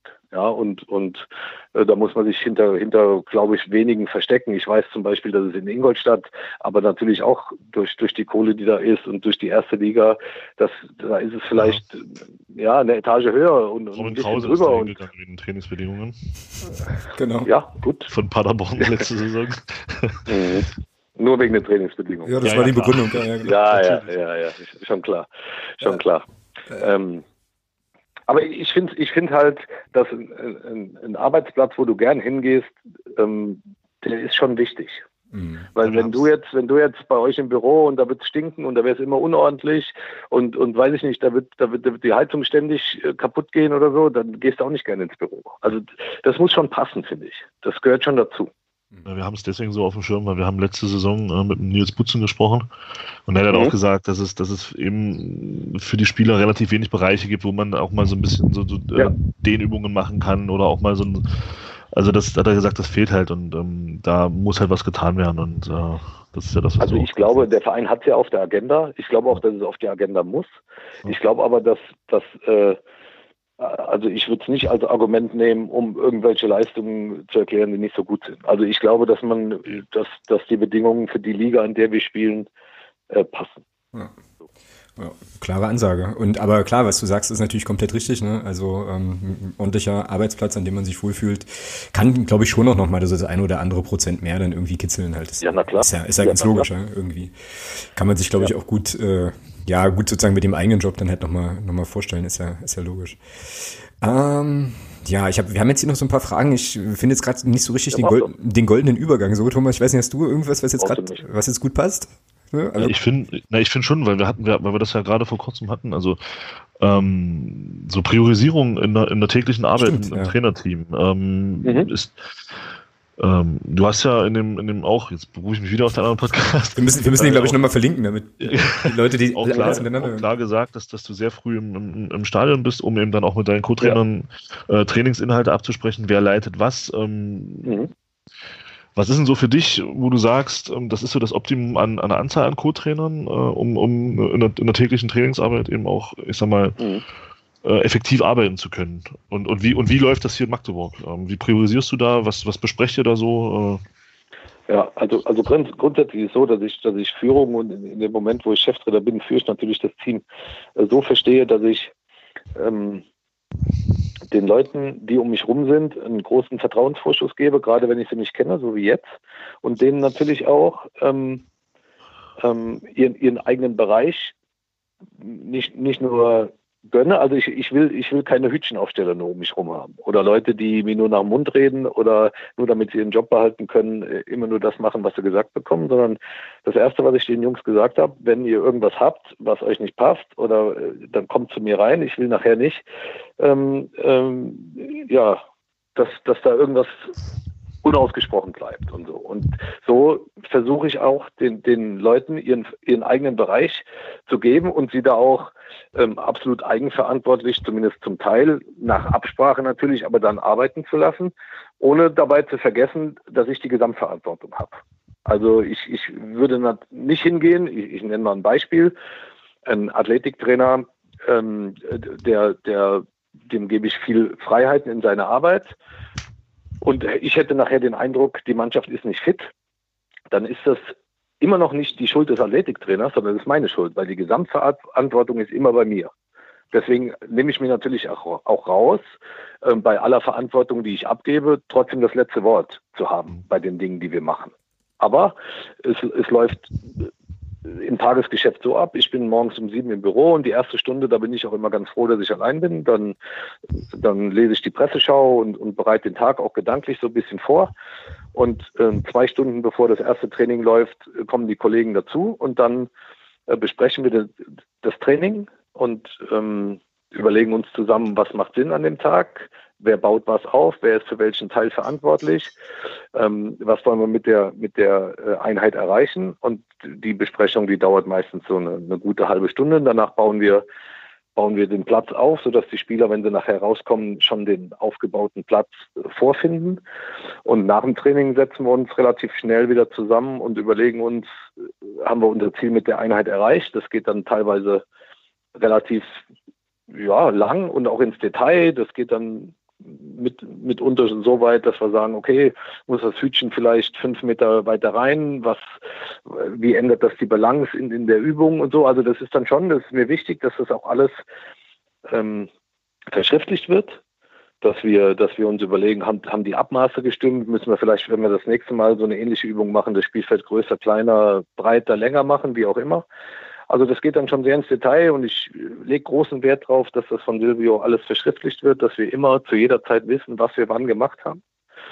Ähm, und ja, so, so ist der Tag dann relativ gut gefüllt. Also zwischendurch hast du dann natürlich Telefonate mit der Geschäftsführung, mit Beratern, mit äh, Termine mit Mike, Termine mit dem NLZ, Termine äh, mit Spielern, die irgendwas auf dem Herzen haben. Also es wäre überhaupt kein Problem, äh, manchmal statt 24 auch 28 Stunden zu haben. das, das wäre jetzt nicht das Problem. Ähm, weil, weil man, man hat schon, glaube ich, manchmal, äh, wenn, wenn ich mich mit Leuten unterhalte, die jetzt noch keine Fußballprofis waren oder in dem Geschäft nicht gearbeitet haben, die fragen dann manchmal, ja, du hast um 10 Training und dann um 12 Schluss, was machst du den ganzen Tag? das ist, ist ziemlich lustig so. Also ich kann es verstehen, wenn man das noch nie gemacht hat, aber ähm, es ist, also der Tag ist gut gefüllt. Das ist so. Äh, du hast das gesagt, du hast mal gesagt, dass du als Trainer so agieren möchtest, wie du selbst als Spieler äh, gerne behandelt worden wärst. Genau. Ähm, äh, hast du da ein Beispiel für, ich sag mal, ein, ein, positives Beispiel, als dass du einen Trainer hattest, äh, der so war? Oder, oder war das zu deiner Zeit als Spieler eher nicht so, dass die Spieler, dass die Trainer so ein bisschen eher über die kommunikative Schiene auch gekommen sind? Oder hast du da auch ein krasses negatives Beispiel, wo du sagst, ähm, oh nee, also so wie, so wie, das muss ja keinen Namen nennen, sondern vielleicht einfach nur eine Station, nee, so wie der klar. Trainer, wo mhm. ich da war. Mhm. Ähm, äh, das, so möchte ich als Trainer niemals arbeiten. Gibt es da Beispiele für oder, oder weil ich sag mal, ja, also guck, ja, ja, ich weiß, was du meinst. Kommunikativ zu sein, das kommt ja sicherlich auch irgendwo dann im Laufe der, der, der, der Trainerarbeit dann auch, oder? Du, ich, ich, ich, hatte, ich hatte relativ früh den Wunsch oder auch das Gefühl, dass, dass ich dass ich mir vorstellen könnte, zumindest mal Trainer zu werden. So, so Ende so 7, 28, da habe ich schon versucht, auch die Trainingseinheiten, die ich gut fand, die habe ich mir zu Hause dann aufgeschrieben und habe mir überlegt, wie hättest du das gemacht und so. Und tatsächlich hatte ich ein paar Trainer, von denen konnte ich mir ein paar Sachen, auch gerade was Mannschaftsführung angeht, abgucken, die, was ich gut fand. Ich hatte allerdings, muss ich sagen, prozentual deutlich mehr Beispiele wo ich gesagt habe, also so willst du es aber nie machen.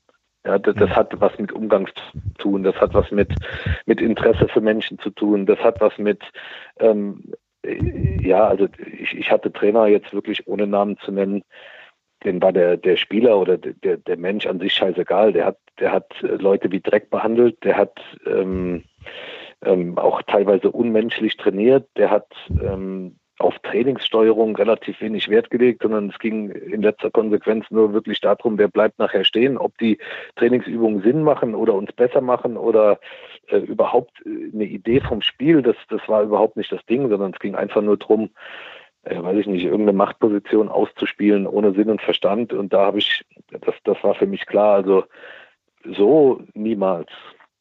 Ne? Und, und ich hatte aber auch zum Glück eins, zwei, drei gute Beispiele, ähm, die sich wirklich interessiert haben und die sich gekümmert haben und die, die auch, ähm, sagen wir mal, die Spieler haben spüren lassen, dass sie als Persönlichkeit unantastbar sind, dass es immer nur um Fußball geht, auch, auch wenn es mal kritischer wird.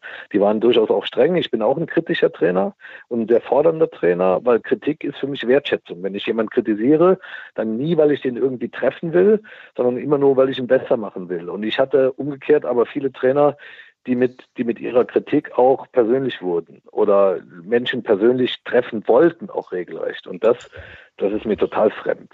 Also die Spieler sind für mich als Menschen und Persönlichkeiten unantastbar. Und zwar unabhängig davon, ob sie mir 30 Tore im Jahr machen und, und uns hochschießen oder ob sie keine einzige Minute spielen, weil sie die Qualität vielleicht in dem Jahr nicht hatten.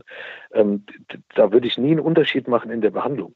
Mhm. Und das habe ich aber, das habe ich aber schon oft mitbekommen, dass Spieler, die die wichtig waren für den Trainer, weil sie, weil sie, dass da Unterschiede gemacht wurden. Verstehst du, wie ich meine? Und das, mhm. das wird, das wird bei mir nie vorkommen. Also hoffe ich.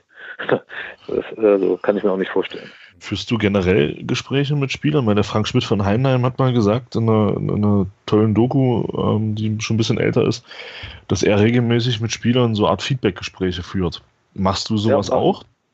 Machen wir alle sechs Wochen.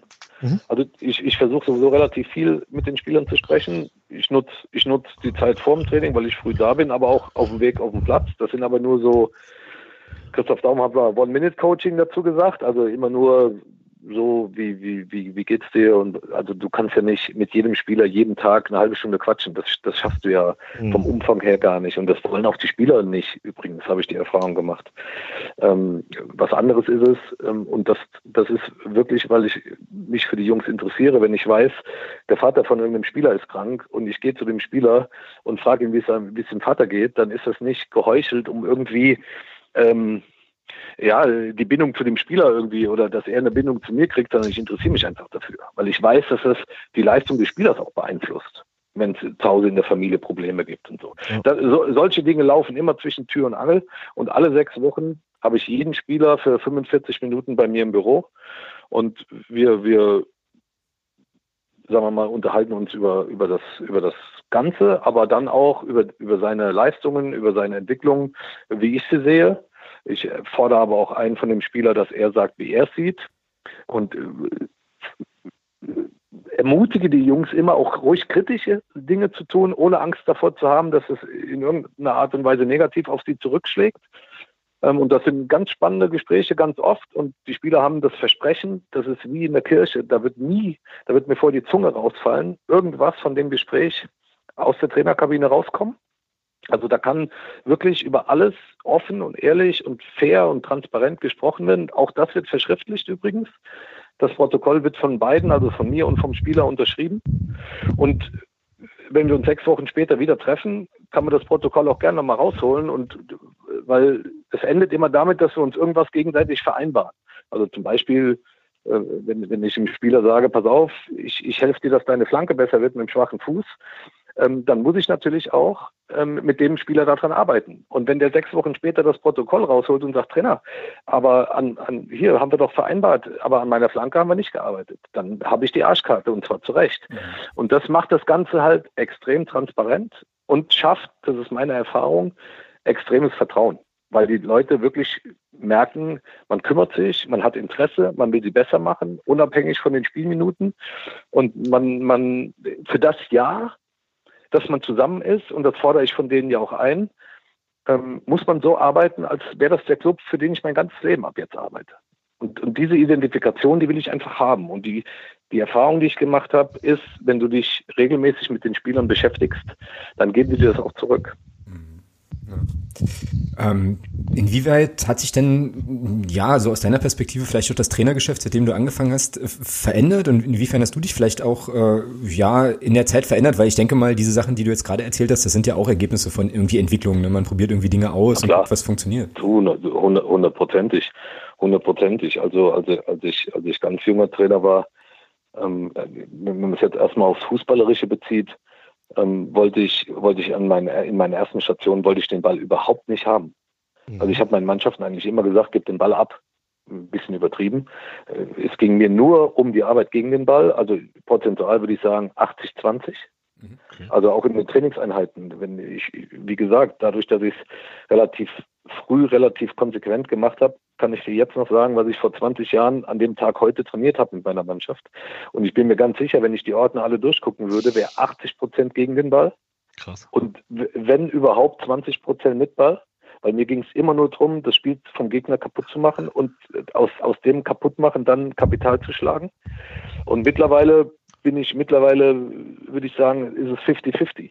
Also ich will dem Gegner immer noch brutal auf den Sack gehen und ich will ihn immer noch nerven, aber will dann ähm, auch, auch stabilen, vernünftigen, ruhigen Ballbesitz haben. Weil Ballbesitz, ähm, und da bin ich nochmal bei dem Thema von vorhin, nicht zum Selbstzweck, aber zum Beispiel, wenn ich die ganze Zeit anlaufe und viel sprinten will, brauche ich auch wieder Phasen, in denen ich mich erhole, in denen ich das Laktat aus dem Körper rauskriege und den Puls runterkriege. Und warum nicht in stabilem Ballbesitz? Mhm. Ja, also dann ist es mir lieber, ich habe selber den Ball Und wenn der Gegner mich nicht anläuft, ähm, warum nehme ich mir nicht mal eine Minute, um den Ball mal durch acht Stationen laufen zu lassen, um einfach mal wieder durchzuatmen? Ja, deswegen nicht zum Selbstzweck, sondern zur Erholung. Oder aber ich versuche den Ballbesitz ein bisschen tiefer zu kriegen, um den Gegner mal zu locken, also um ihn hinten wegzuholen. Also der Ballbesitz muss für mich immer ein Ziel und einen Zweck haben. Und, und nicht einfach nur, um, um schönen Zirkusfußball zu spielen. Das interessiert mich nicht, sondern für mich ist es Erholung.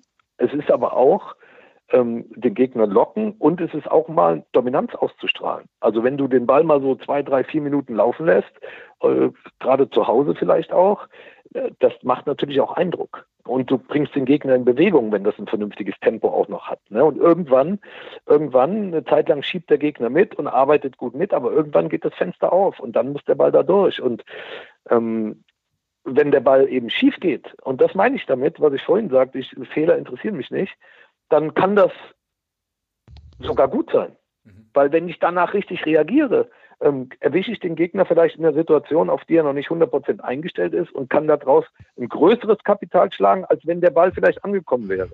Und wenn ich die Überzeugung in meine Mannschaften reinkriege, habe ich die Erfahrung gemacht, dass wir auch oft gewinnen. Mhm. Ja. Und, aber das müssen halt alle verstehen und es müssen alle wollen. Und es ist ein Fußball, der, weil, weil, weil oft ist ja Fehlpass, ich sage erstmal mir zusammen und bin wink ab und bin unzufrieden und bin enttäuscht und Enttäuschung macht langsam und das müssen die Spieler verstehen. Mhm. Ich, ich, ich, ich will aber eine Mannschaft, die immer auf dem Sprung ist, unabhängig davon, was in der Aktion vorher passiert ist. Ähm, und das ist so die größte Herausforderung, die Mannschaften so hinzustellen und hinzukriegen, dass du nachher elf, die anfangen, plus die, die reinkommen, plus die, die vielleicht nächste Woche spielen, Jungs auf dem Platz hast, die zusammenhalten und die Bock haben, einfach zu sprinten. Mhm. Die, die, die keinen Bock haben. Es ist ja auch, wenn, wenn, wenn ich immer nur so abwarten verteidige und muss 20 Mal, wenn ich mir jetzt den, den Stürmer vorstelle, der muss 20 Mal zwischen den Innenverteidigern hin und her oder, oder dieses langweilige Hin- und Hergeschiebe, das macht auch aus energetischer Sicht überhaupt keinen Sinn, sondern Sinn macht, die ersten fünf, sechs Sekunden die muss ich nutzen. Da muss ich Tempo reinkriegen und da muss ich Druck drauf kriegen. Und ich kann natürlich mich auch mal erholen, indem ich ein bisschen tiefer stehe und eine Zeit lang mitschiebe. Aber das darf eben nicht dazu führen, dass es zu passiv wird. Das darf nicht zu lang sein aus meiner Sicht, diese Phase. Die kann mal passieren und es kann natürlich auch mal passieren, dass der Gegner so gut ist, dass er dich hinten reindrückt. Also musst du auch vernünftig verteidigen können und deine Hälfte gut abschließen können und, und dann auch mal ins Umschaltspiel kommen. Natürlich gehört alles dazu. Aber mir geht es um Prioritäten. Und meine erste Priorität ist eigentlich, dass wir aktiv sind und dass wir ähm, ja, dass, dass im besten Fall wir bestimmen, was auf dem Platz passiert, nicht der Gegner. Da habe ich auch noch mal eine, da noch eine Frage dazu. Das ist jetzt extrem geistiges Vorschiffen, was wir gerade betreiben. Äh, wir, wir, waren gerade noch in deiner, in deiner Umgang so mit, mit Spielern. Jetzt sind wir, jetzt sind wir wieder in dem Bereich, aber das ist, ich finde das halt saumäßig interessant. Ähm, nimmt man als Trainer eigentlich auch so Trends mit, ähm, die im, die im Weltfußball so ein bisschen ähm, existieren, oder ist da dieser, dieser Kosmos zweite Liga, dritte Liga dann, je nachdem, wo man dann tätig ist, also wenn man jetzt nicht auf diesem ganz Top-Niveau ist, oder ist das dann eher so eine Sache, die man so nebenbei mit, mit betrachtet? Oder nimmt man da auch Sachen für sich dann mit? Wie zum Beispiel jetzt der Fußball der Spanier zum Beispiel so ab 2010, mhm. wo ja dann doch ganz mhm. klar der Trend in, in Richtung Ballbesitz ging und, und, und den Ball äh, Gegner dominieren. Und nimmt man da was für sich mit oder ist das eher so, wo man sagt, naja, hm, nee, passt, passt jetzt nicht zu meiner Art Fußball zu spielen, lasse ich es so ein bisschen außen vor? Also ich finde, jeder Trainer hat, hat eigentlich fast schon die Pflicht, ähm, sich jedes Champions League-Spiel anzugucken. Also ich, ich, ich gucke jedes, was ich sehen kann und die ich nicht sehen kann, nehme ich mir auf und gucke sie irgendwann, wenn ich sie sehen kann.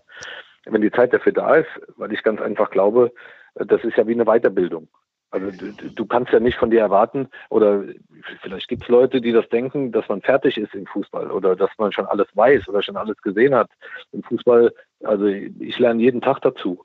Und ich, ich versuche immer äh, auf höchstem Niveau zu gucken, was passiert. Und dann überlegst du natürlich, was ist, ähm, was kannst du runterbrechen auf deine Mannschaft? Ja, von dem höchsten Niveau. Was, was ist ein Trend, der, der vielleicht auch deiner Mannschaft ähm, helfen würde? Und mein Gott, also das, das, die, die, die geilste Sache ist ja, wenn du selber was entwickeln kannst. Wenn du den Mut hast, mal auszubrechen aus dem, aus dem Kreis, hat Frank Wormuth immer gesagt bei der Fußballlehrerausbildung, und mal selber Dinge einfach entwickelst und ausprobierst, um, um zu gucken, ähm, ob das funktioniert oder nicht. Das ist halt im Profifußball nicht so einfach, weil dir die Zeit nicht gegeben wird. Wenn du, wenn du, wenn du zu riskante Dinge probierst und fällst auf die Fresse, bist du halt auch schnell wieder weg vom Fenster. Ne? Und das, das hält bestimmt den einen oder anderen davon ab, auch mal ein bisschen mutiger Dinge zu probieren, die vielleicht noch, noch gar nicht so en vogue sind. Aber, aber ähm, die Leute, und deswegen verehre ich Lobanowski, weil der war der Erste, der allererste, der schon Ende der, der äh, 70er Jahre mit, seinen, mit seiner Mannschaft äh, Kiew äh, auf einmal nicht Libero und zwei Manndecker und, und irgendwie, ich renne dem hinterher bis aufs Klo, sondern der hat Viererkette gespielt, der hat gepresst, der hat Raumverknappung gespielt, der hat, ähm, und das war damals, ähm, haben die Leute gedacht, boah, das macht er nicht lange, da ist er weg, wenn der so weiterspielt. Ja, und das ist, das ist der Begründer von dem Fußball, den wir jetzt sehen. Mhm. Das schreiben sich ja viele auf die Fahnen, sie, sie werden die großen Fußballerfinder. Und, und das, der, ohne den Mann hätte es das nicht gegeben. Dann hätte es vielleicht irgendeiner später gemacht. Das kann ja sein. Aber Lobanowski hat den Mut gehabt, aus, aus, aus, dem, aus dem Schema, was es damals gab, auszubrechen und was ganz Neues zu probieren oder zu kreieren und hat damit den Fußball geschaffen, den wir jetzt sehen, im weitesten Sinne. Das wurde dann von Sacchi in Italien gegen den Ball ein bisschen weitergeführt. Hier in Deutschland war es irgendwie mal Wolfgang Frank, fand ich, am Anfang in Mainz. Da habe ich selber noch in Mainz gespielt und habe oft Trainingseinheiten von den Profis mir angeguckt. Und, und da, da, das war halt ein anderer Fußball. Und diesen Mut, ja, den mussten wir erstmal haben. Und deswegen, das ist, das ist äh, mein, also Fußballgott, mehr oder weniger. Ja, das ist ja das, was, was auch ein Pep Guardiola zum Beispiel bei, bei Barcelona gemacht hat, Stichwort falsche Neun zum Beispiel. Es ist ja vorher nie, auf, selten jemand auf die Idee gekommen, einen Mittelstürmer zwischen die Ketten oder zwischen Viererkette und, und, und, und Mittelfeld fallen zu lassen, um dort eben eine weitere Anspielstation zu schaffen. Das ist ja der auch Geschichten. Ja, also Absolut. das ist schon. Absolut. Und den, den Mumm, den, den muss man halt erstmal haben. Ähm, und deswegen, um diese Trends relativ früh aufzunehmen und zu gucken, was tut denn sich da oben, ganz oben, da wo jeder irgendwie ganz gern mal hin will, aber wahrscheinlich nur die allerwenigsten hinkommen, auch zu Recht, weil da oben ist eben nochmal ganz was anderes. Aber da gibt es immer mal wieder Dinge, die du auch in der dritten oder in der zweiten Liga ähm, durchaus mal probieren kannst dann, klar. Ja. Und ich würde mich jetzt wahrscheinlich nicht allzu weit aus dem Fenster lehnen, wenn ich sage, du wirst wahrscheinlich, es wird wahrscheinlich keine Situation geben, in der du ein Fußballspiel einfach mal nur so guckst, so, sondern es wird wahrscheinlich immer mitlaufen, ja, was kannst du mitnehmen, was fällt dir auf oder so. Also es wird wahrscheinlich gleich so ein, so ein analytischer Blick einsetzen, oder? Also ich hatte eigentlich den festen Vorsatz, jetzt in meinen letzten, in den letzten Monaten äh, einfach Spiele zu gucken, um entweder Leute zu treffen, also natürlich auch um das Spiel zu sehen, aber auch um Leute zu treffen, um so ein bisschen Netzwerk äh, ja, äh, zu pflegen und, und einfach, einfach auch Spiele ohne emotionale Bindung zu gucken, habe mich aber selber dabei ertappt, dass ich ja. ganz oft nach zehn Minuten überlegt habe, boah, was willst du jetzt machen? Willst du umstellen? Willst du auf 4-4-2 ja. Raute gehen? Willst du, ähm, keine Ahnung, ne? willst du die Seiten tauschen lassen für die Außenbahnspieler oder willst du, äh, willst du einen aus dem Zentrum rausholen? Und also das, das merke ich, dass das dann abläuft in meinem Kopf. Da kann ich auch gar nichts gegen machen. Mhm, also da kann ich mich auch nicht gegen wehren. Auf der Heimfahrt nicht dagegen wehren ähm, wenn ich im Auto sitze, zu überlegen, hätte ich auch so gewechselt, hätte ich früher gewechselt, hätte ich später gewechselt, hätte ich, äh, weiß ich nicht, äh, ja, tausend Fragen, die einem dann durch den Kopf gehen. Mhm. Und das finde ich auch gut. Solange, solange das so ist, ich hoffe, das bleibt noch, solange wie es irgendwie geht, dann merke ich, dass der Fußball mich immer noch so packt, wie er mich schon seit, weiß ich nicht, wie lange packt. Mhm. dann ist das auch gut so, soll so bleiben. Ja. Ähm, ich würde ganz gerne noch mal ähm, eine Sache nachfragen zu dieser, zu dieser Presseschau, von der du vorhin sprachst, ähm, weil das in dem mhm. besagten anderen Podcast, den wir ja noch gar nicht oft zitiert haben hier, ähm, nämlich auch, nämlich auch eine Rolle spielte. Das finde ich total spannend. Ähm, stellst du dir sozusagen dann die Quellen für deine, für das, was du da liest, selber zusammen oder gibt es da jemanden, der das, der das für dich macht? Und ähm, in welche, also inwieweit spielen denn da auch jetzt neben den gängigen Publikationen, ich nehme jetzt mal einen Kicker oder sowas, auch so Blogs oder so eine Rolle? Also wie informierst du dich? Also die, die, die, normale Presseschau stellt der Pressesprecher zusammen. Mhm, okay. Und du kriegst eigentlich immer morgens die, die Presseschau des vorangegangenen Tages. Mhm. Ja, weil der, der, der, sonst müsste der ja um fünf anfangen. Wenn der alle Artikel Klar, ja. Äh, zusammensuchen äh, muss, das geht ja nicht. Du kriegst sie dann meistens vom vergangenen Tag. Ähm, und, und die, die ähm, Kollegen, also die Trainerkollegen, stellen die auch eine Art Presseschau zusammen immer über unseren nächsten Gegner. Mhm.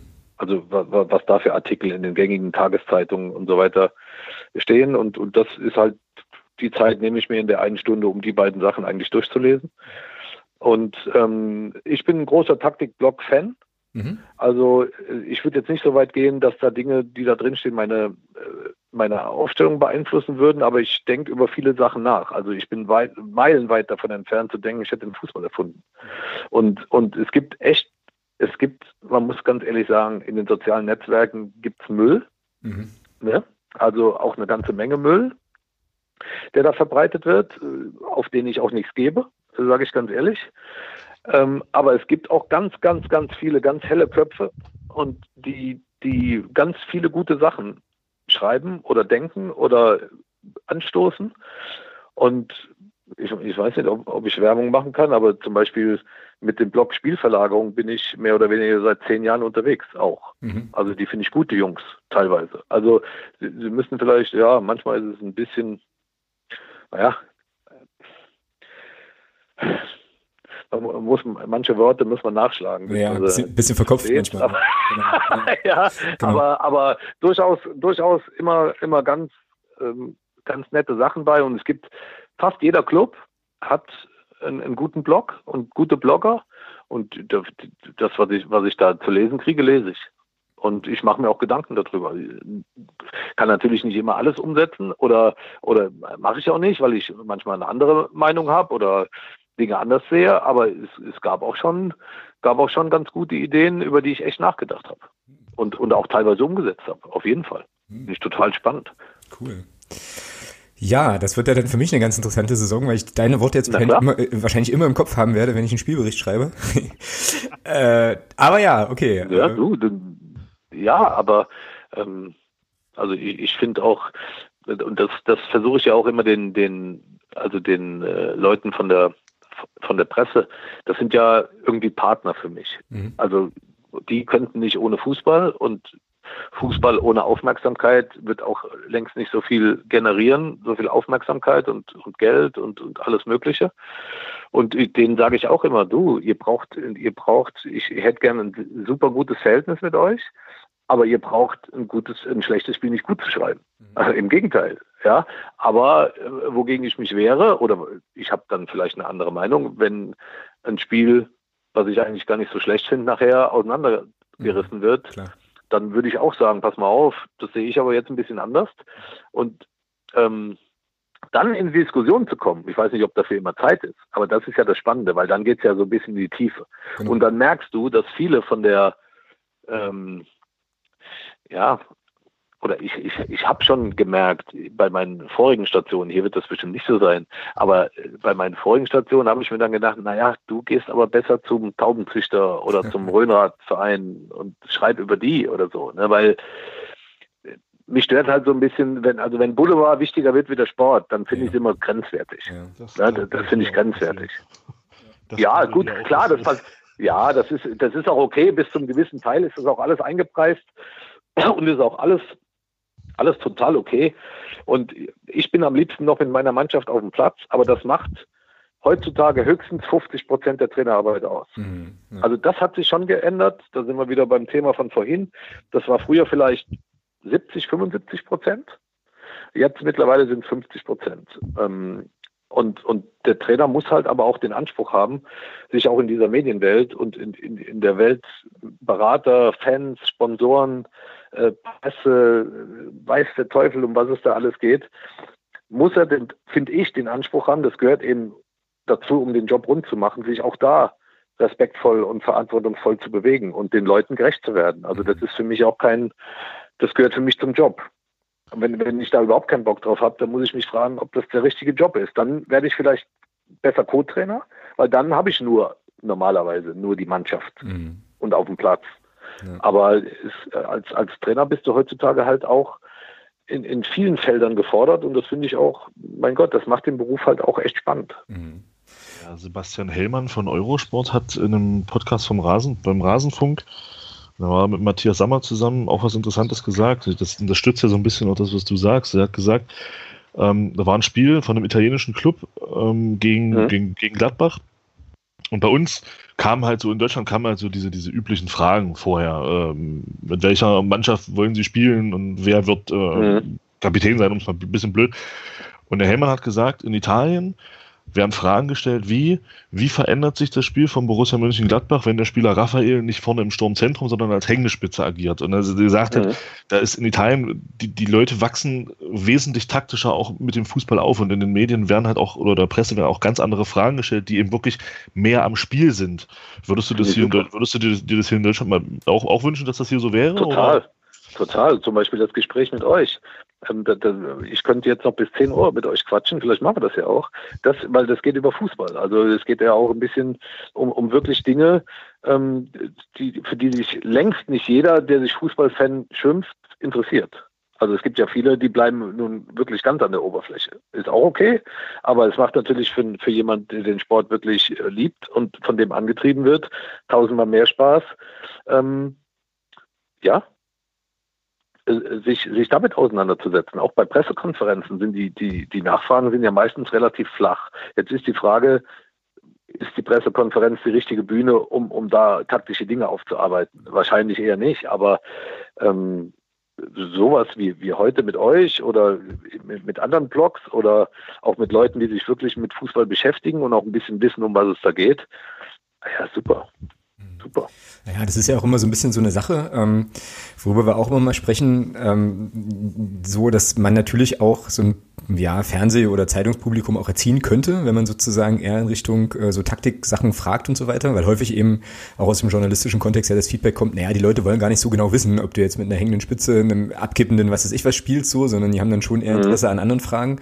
Finde ich immer ein bisschen schwierig, das Argument, äh, was Thomas halt sagte ähm, mit Italien, das finde ich halt ganz interessant, dass da eben wirklich, glaube ich, auch insgesamt ein ganz anderes Verständnis nochmal vom, vom Sport, vom Sport ist, ja. Also es ist schon so.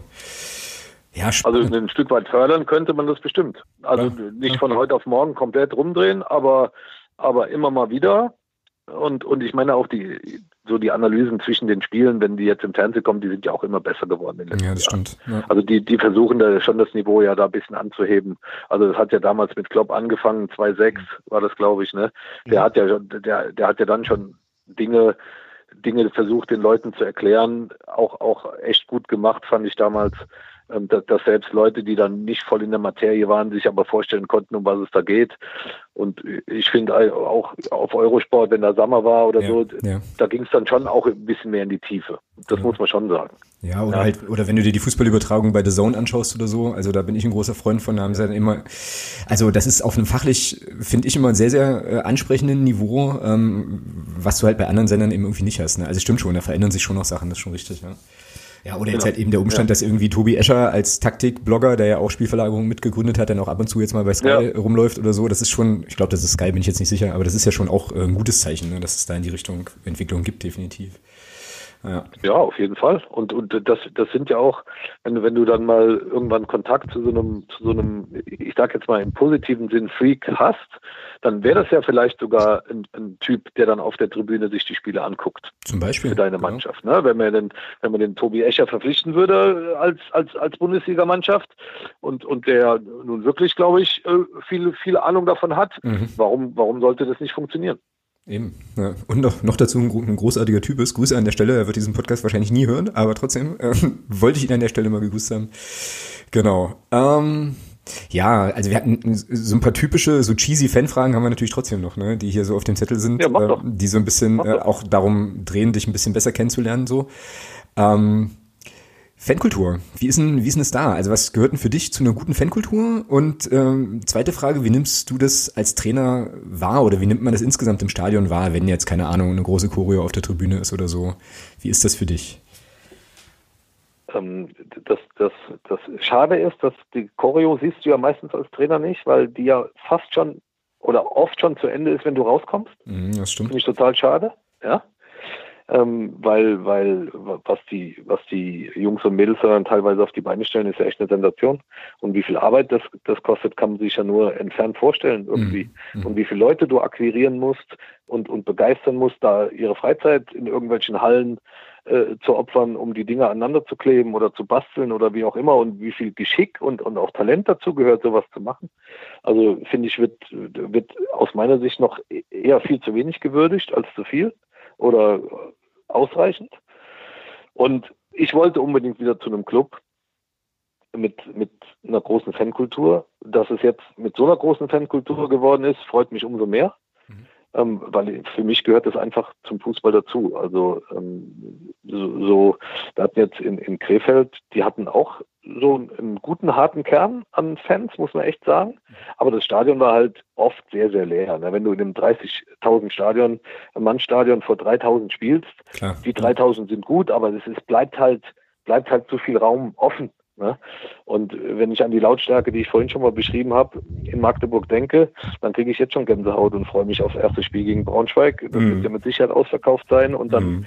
dann da kriegt man ja schon, ähm, wenn man drüber nachdenkt, kann ich ja kaum abwarten, dass es losgeht. Und also ich, ich war auch zu meiner Bielefelder Zeit, als, als es dem Verein echt dreckig ging. Da waren 4.000, 5.000 noch im Stadion nach dem Abstieg am Anfang.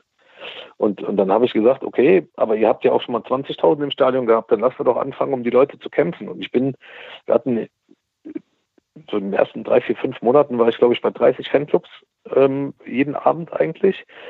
Und, und da habe ich ganz tolle Leute kennengelernt und ganz viele, ganz viele, die auch mit dann dafür gekämpft haben, dass wieder Leute ins Stadion kommen. Und natürlich, irgendwann hängt es an Ergebnissen. Das ist ja logisch, weil es kommen ja auch immer viele ähm, wenn es dann wieder anfängt zu laufen, die dann erzählen, sie wären schon immer da gewesen, die kommen dann auch wieder aus den Löchern, aber das wollten wir ja. Wir wollten das Stadion ja wieder voll kriegen. Mhm. Und es ist, es ist auch dann ein schöner Unterschied, ob, die, ob auf der Alm 6.000 sind oder 26.000 freitagsabends.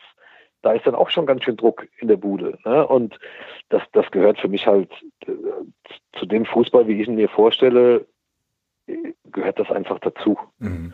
Ja, und, und da bin ich, bin ich, bin ich heilfroh, jetzt bei einem Club zu sein, wo das, wo das so ist und wo es nicht nur so ist, sondern wo es ja wahrscheinlich nicht viele Clubs in Deutschland gibt, wo es besser sein kann. Mhm.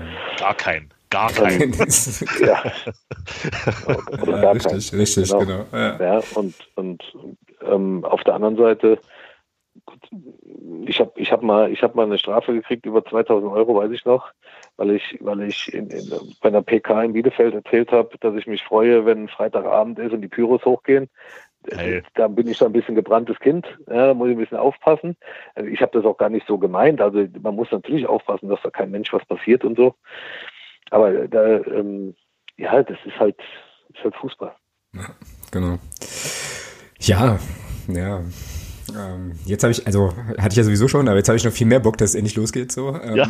Könnte, kann, kann starten, ne? Also ist schon so. Jetzt muss ich, jetzt muss ich aber nochmal, jetzt muss ja, ich nochmal dazwischen grätschen, ähm, weil jetzt habe ich nochmal, du hast es ja gerade angesprochen, Braunschweig. Ähm, wie bewertest du denn aus deiner Sicht unser Auftaktprogramm, sagen so die ersten hm. vier Spiele? Ich jetzt angefangen.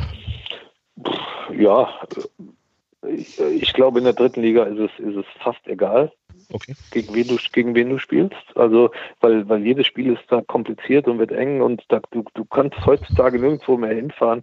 Das ist vielleicht noch, auch noch ein, ein Unterschied von vor oder zu zehn vor zehn Jahren gab es noch Spiele, wenn du da halbwegs an dein Limit gekommen bist, konntest du nicht sicher sein, um Gottes Willen, aber du hattest eine sehr, sehr, sehr gute Chance, das Spiel zu gewinnen. Und das, das, also wenn deine Mannschaft vernünftig aufgestellt war, das ist heute, sind die Leistungsunterschiede sind so klein geworden und es hängt so viel an Kleinigkeiten. Da sind wir wieder beim Standardthema von vorhin. Mhm.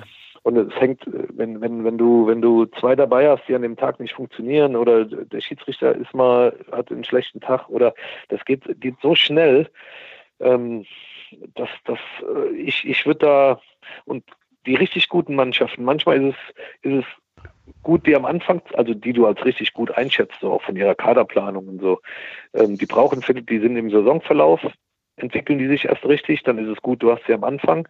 Manche Mannschaften, die haben, äh, gerade die Aufsteiger, die haben eine gewisse Euphorie oder die Mannschaften, die gerade nicht abgestiegen sind, ähm, die haben noch diese Euphorie des, Erfol des Erfolgserlebnisses am Anfang. Dann ist es äh, schwer, wenn du die am Anfang hast. Ich habe mir abgewöhnt, so zu denken. Ich, für mich ist es eigentlich so, dass ich mir sage, ja, wer kommt, ja, lasse kommen.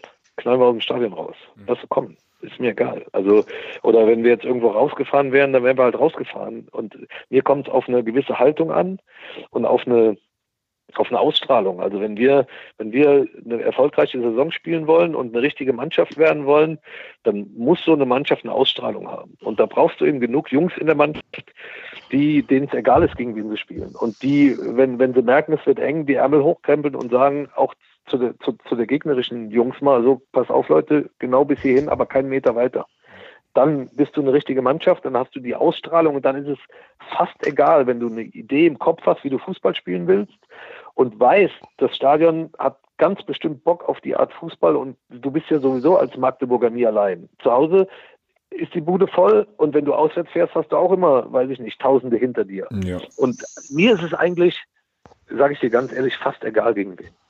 Mhm. Fast egal. Ich will einfach nur, dass es losgeht. Mhm.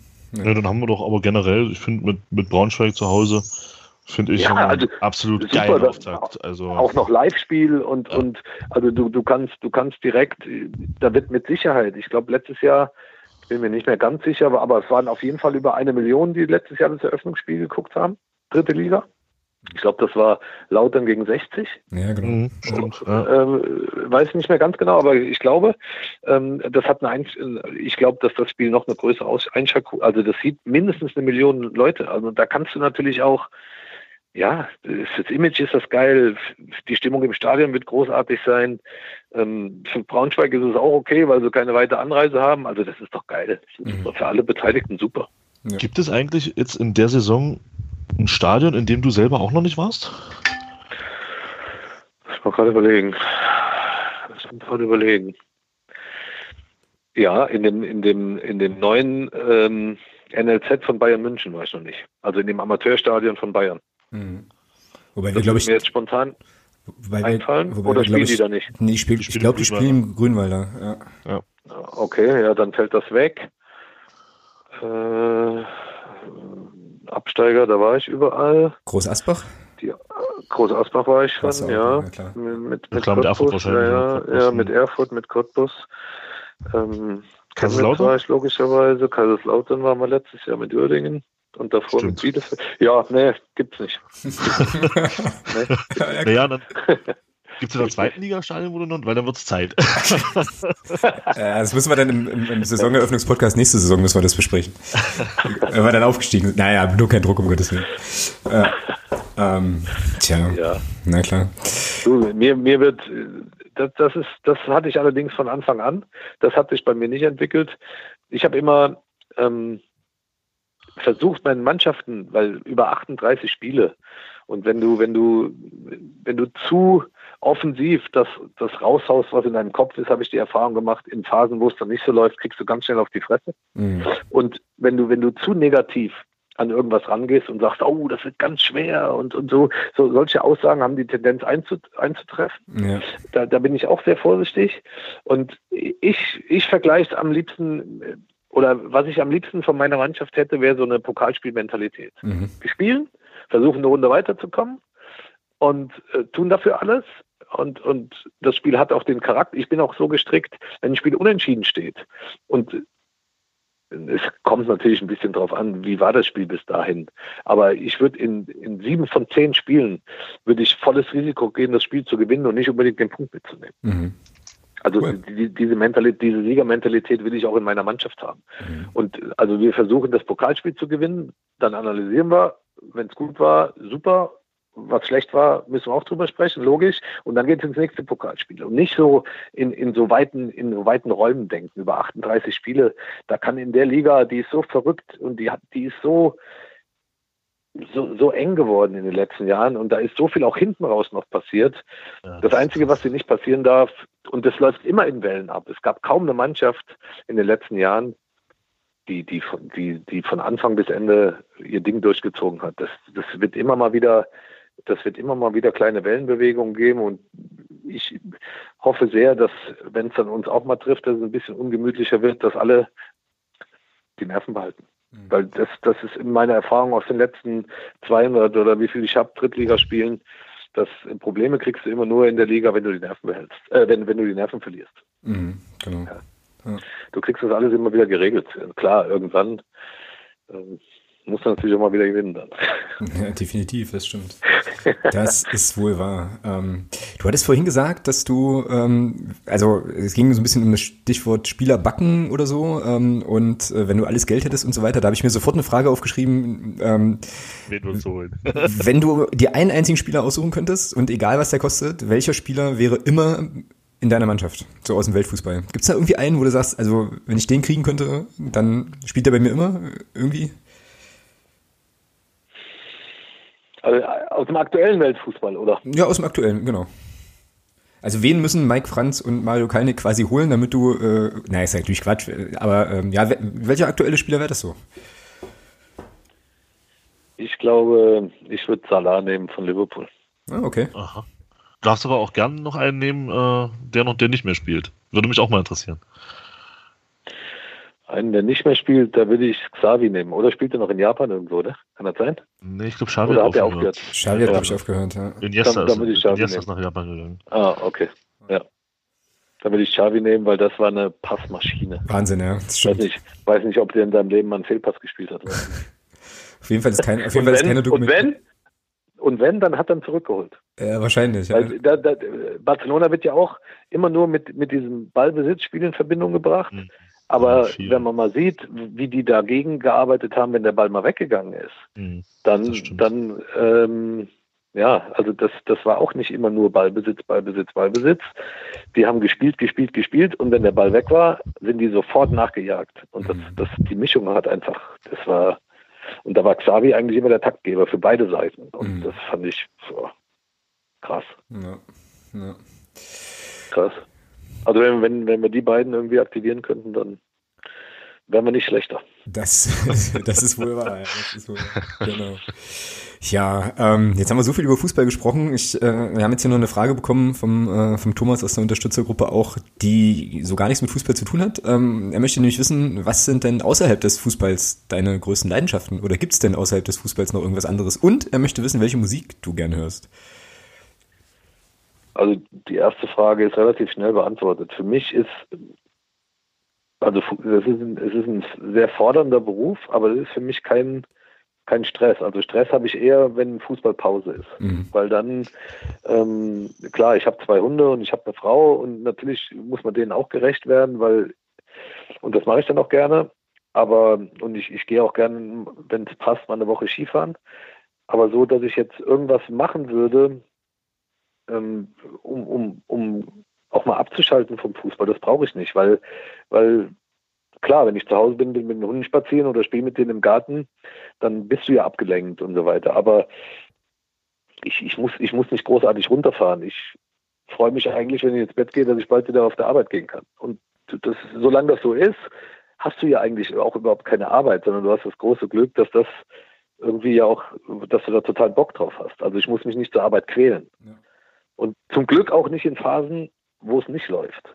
Also das ist dann für mich eher der Antrieb, das wieder zu regeln. Also das bedrückt mich dann auch nicht großartig. Und das ist, natürlich gewinne ich lieber, als dass ich verliere, um Gottes Willen. Aber ähm, im Fußball habe ich halt für mich akzeptiert, dass es Phasen gibt, auch Phasen, in denen du mal verlierst. Das gehört zum Spiel.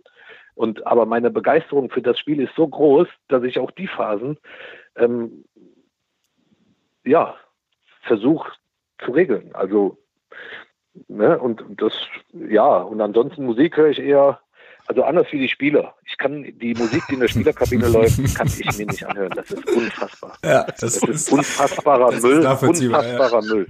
Ganz ehrlich, unfassbarer Müll. Deswegen bin ich ganz froh, dass meine Kabine am anderen Gang liegt und ich meine eigene Musik hören kann, weil da, da würde ich ja wahnsinnig werden, ganz ehrlich. Okay, und was, ganz ehrlich. Was läuft bei dir im Büro so? Also bei mir läuft relativ schnelle und laute Musik. Mhm. Ja, also so alte Metallica-Alben ah, oder so. Cool. Okay. Das, so in der, Spielvor in der Spielvorbereitung läuft das schon mal.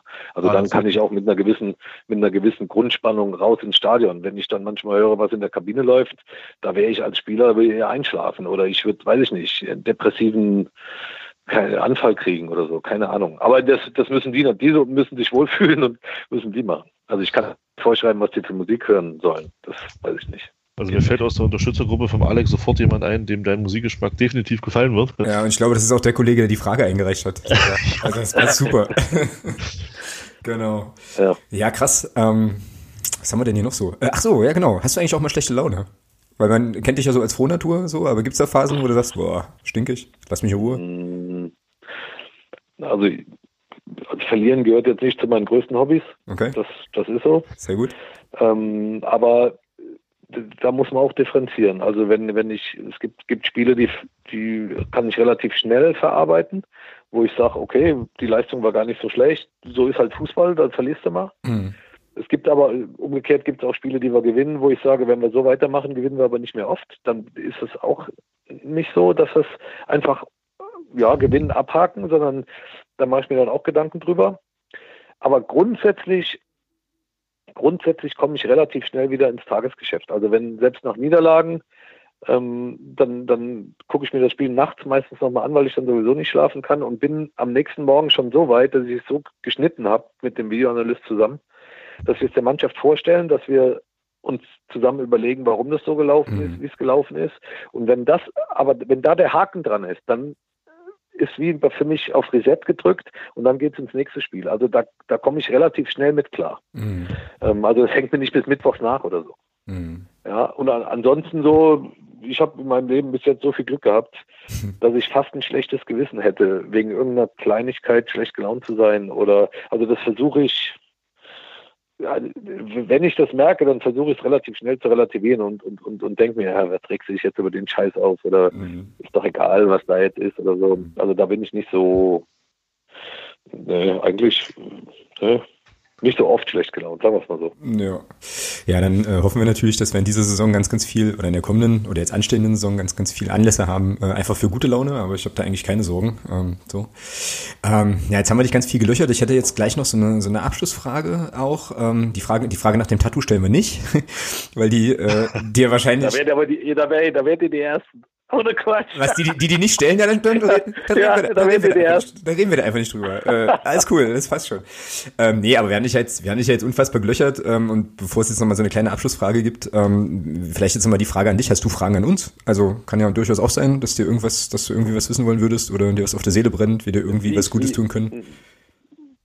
Nee, nee, können Sie nicht. Ihr könnt, ihr könnt, ähm, ihr, ihr, fahrt auch immer mit oder auch auswärts oder so? Ja, oder ja, ja. Nur, nur Heimspiel, immer. Also ich fahre ich fahr irgendwie alles. Hat, Thomas hat äh, mhm. mitunter auch mal noch Familienpflichten und dann geht das nicht immer, aber ich bin in der Regel. Die Hälfte der Auswärtsspiele bin ich auch mit dabei, ja. Ja, genau. Mhm.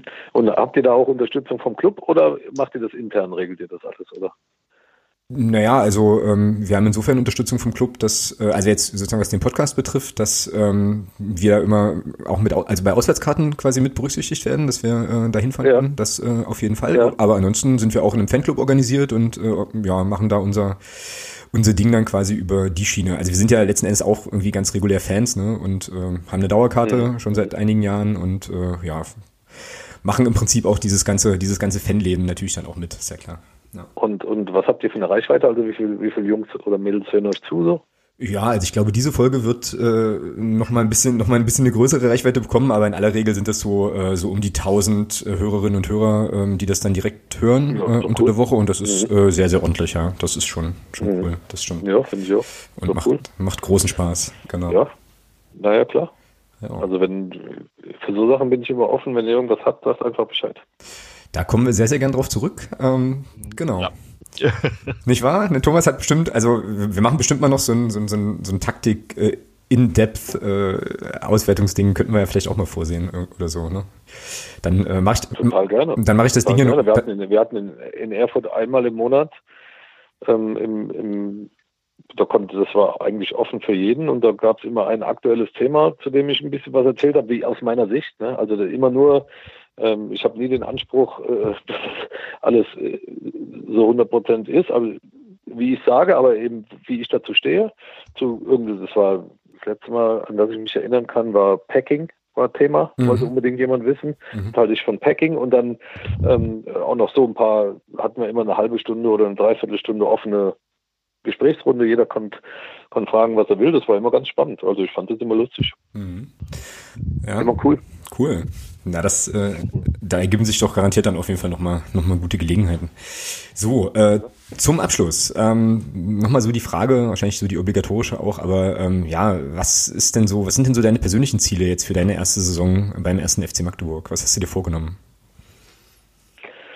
Also mein erstes Ziel ist, dass wir, dass wir jetzt den Umbruch so hinkriegen, dass da nachher eine Mannschaft auf dem Platz steht, ähm, die einen Wiedererkennungswert hat. Also das, ja, die hat, die, die braucht eine, also die, die, die, die muss für was stehen die Art und Weise Fußball und auch wie die Mannschaft in der Stadt auftritt und so, das, das muss eine Identität haben. Die, da muss, da muss Substanz rein. Und die, die Leute müssen auch in Spielen, wo es mal nicht so läuft, immer das Gefühl haben, das ist eine Mannschaft, die es wert ist, das Magdeburg-Trikot anzuhaben. Dann ist es schon mal, dann sind wir schon mal auf einem ganz guten Weg. Mhm. Speziell in der dritten Liga ist es eigentlich auch, ohne das geht's nicht, weil nur mit Talent gewinnst du in der Liga nichts. Du musst da eine ganz enge ähm, Gruppe sein. Und wir wollen eigentlich, in Vorleistung oder müssen, nicht wollen, wir müssen in Vorleistung gehen, damit die Fans das mittragen. Und dann kann sich auch so eine Dynamik entwickeln und, und ähm, sich das so gegenseitig hochschaukeln und dass dann wirklich so eine Einheit entsteht, das ist mal mein,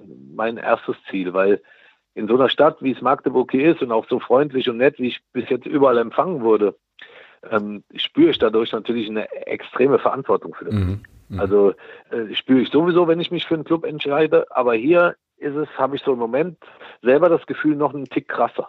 Also dass ich wirklich der, den Erwartungen, die hier auch an mich gestellt werden und die Hoffnungen, die damit verknüpft werden, was ich so mitkriege, dass ich denen gerecht werde. Und das ist, wenn, wenn die, wenn die Leute nachher sagen, also guck mal, bei mir, ich, wenn du jetzt irgendwo neu hinkommst, ne, mhm. dann, dann ist es mir eigentlich nicht so wichtig, was die Leute über mich sagen, wenn ich irgendwo hinkomme, weil das hat, der eine hat Vorurteile, der andere, von dem anderen kriegst du Vorschusslorbeeren. Das ist mir alles nicht so wichtig. Mir ist es, mir ist es echt wichtig, was die Leute sagen, wenn ich mal wieder weggehe. Entweder gezwungenermaßen oder aber, äh, weil sich, sich das eben so ergibt.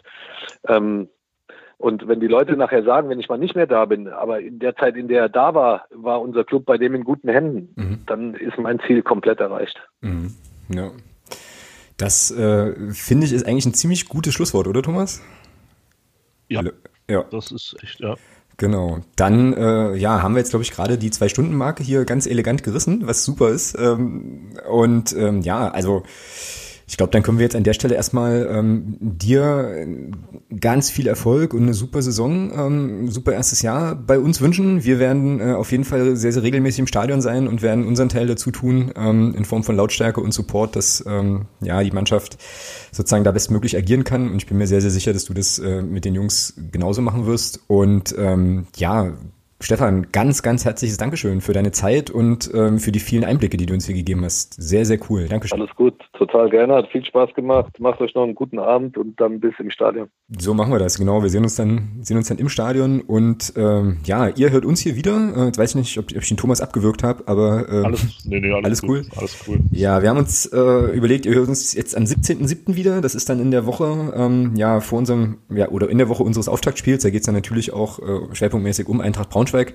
Bis dahin werden wir jetzt auch nochmal äh, ein paar Tage durchschnaufen und dann gehen wir einfach alle gemeinsam die Saison an, äh, rocken das Ding und dann schauen wir mal, was uns irgendwie hintreibt.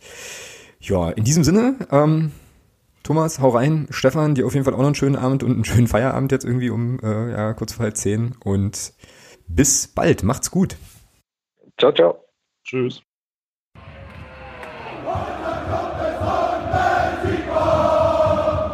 Niemand kann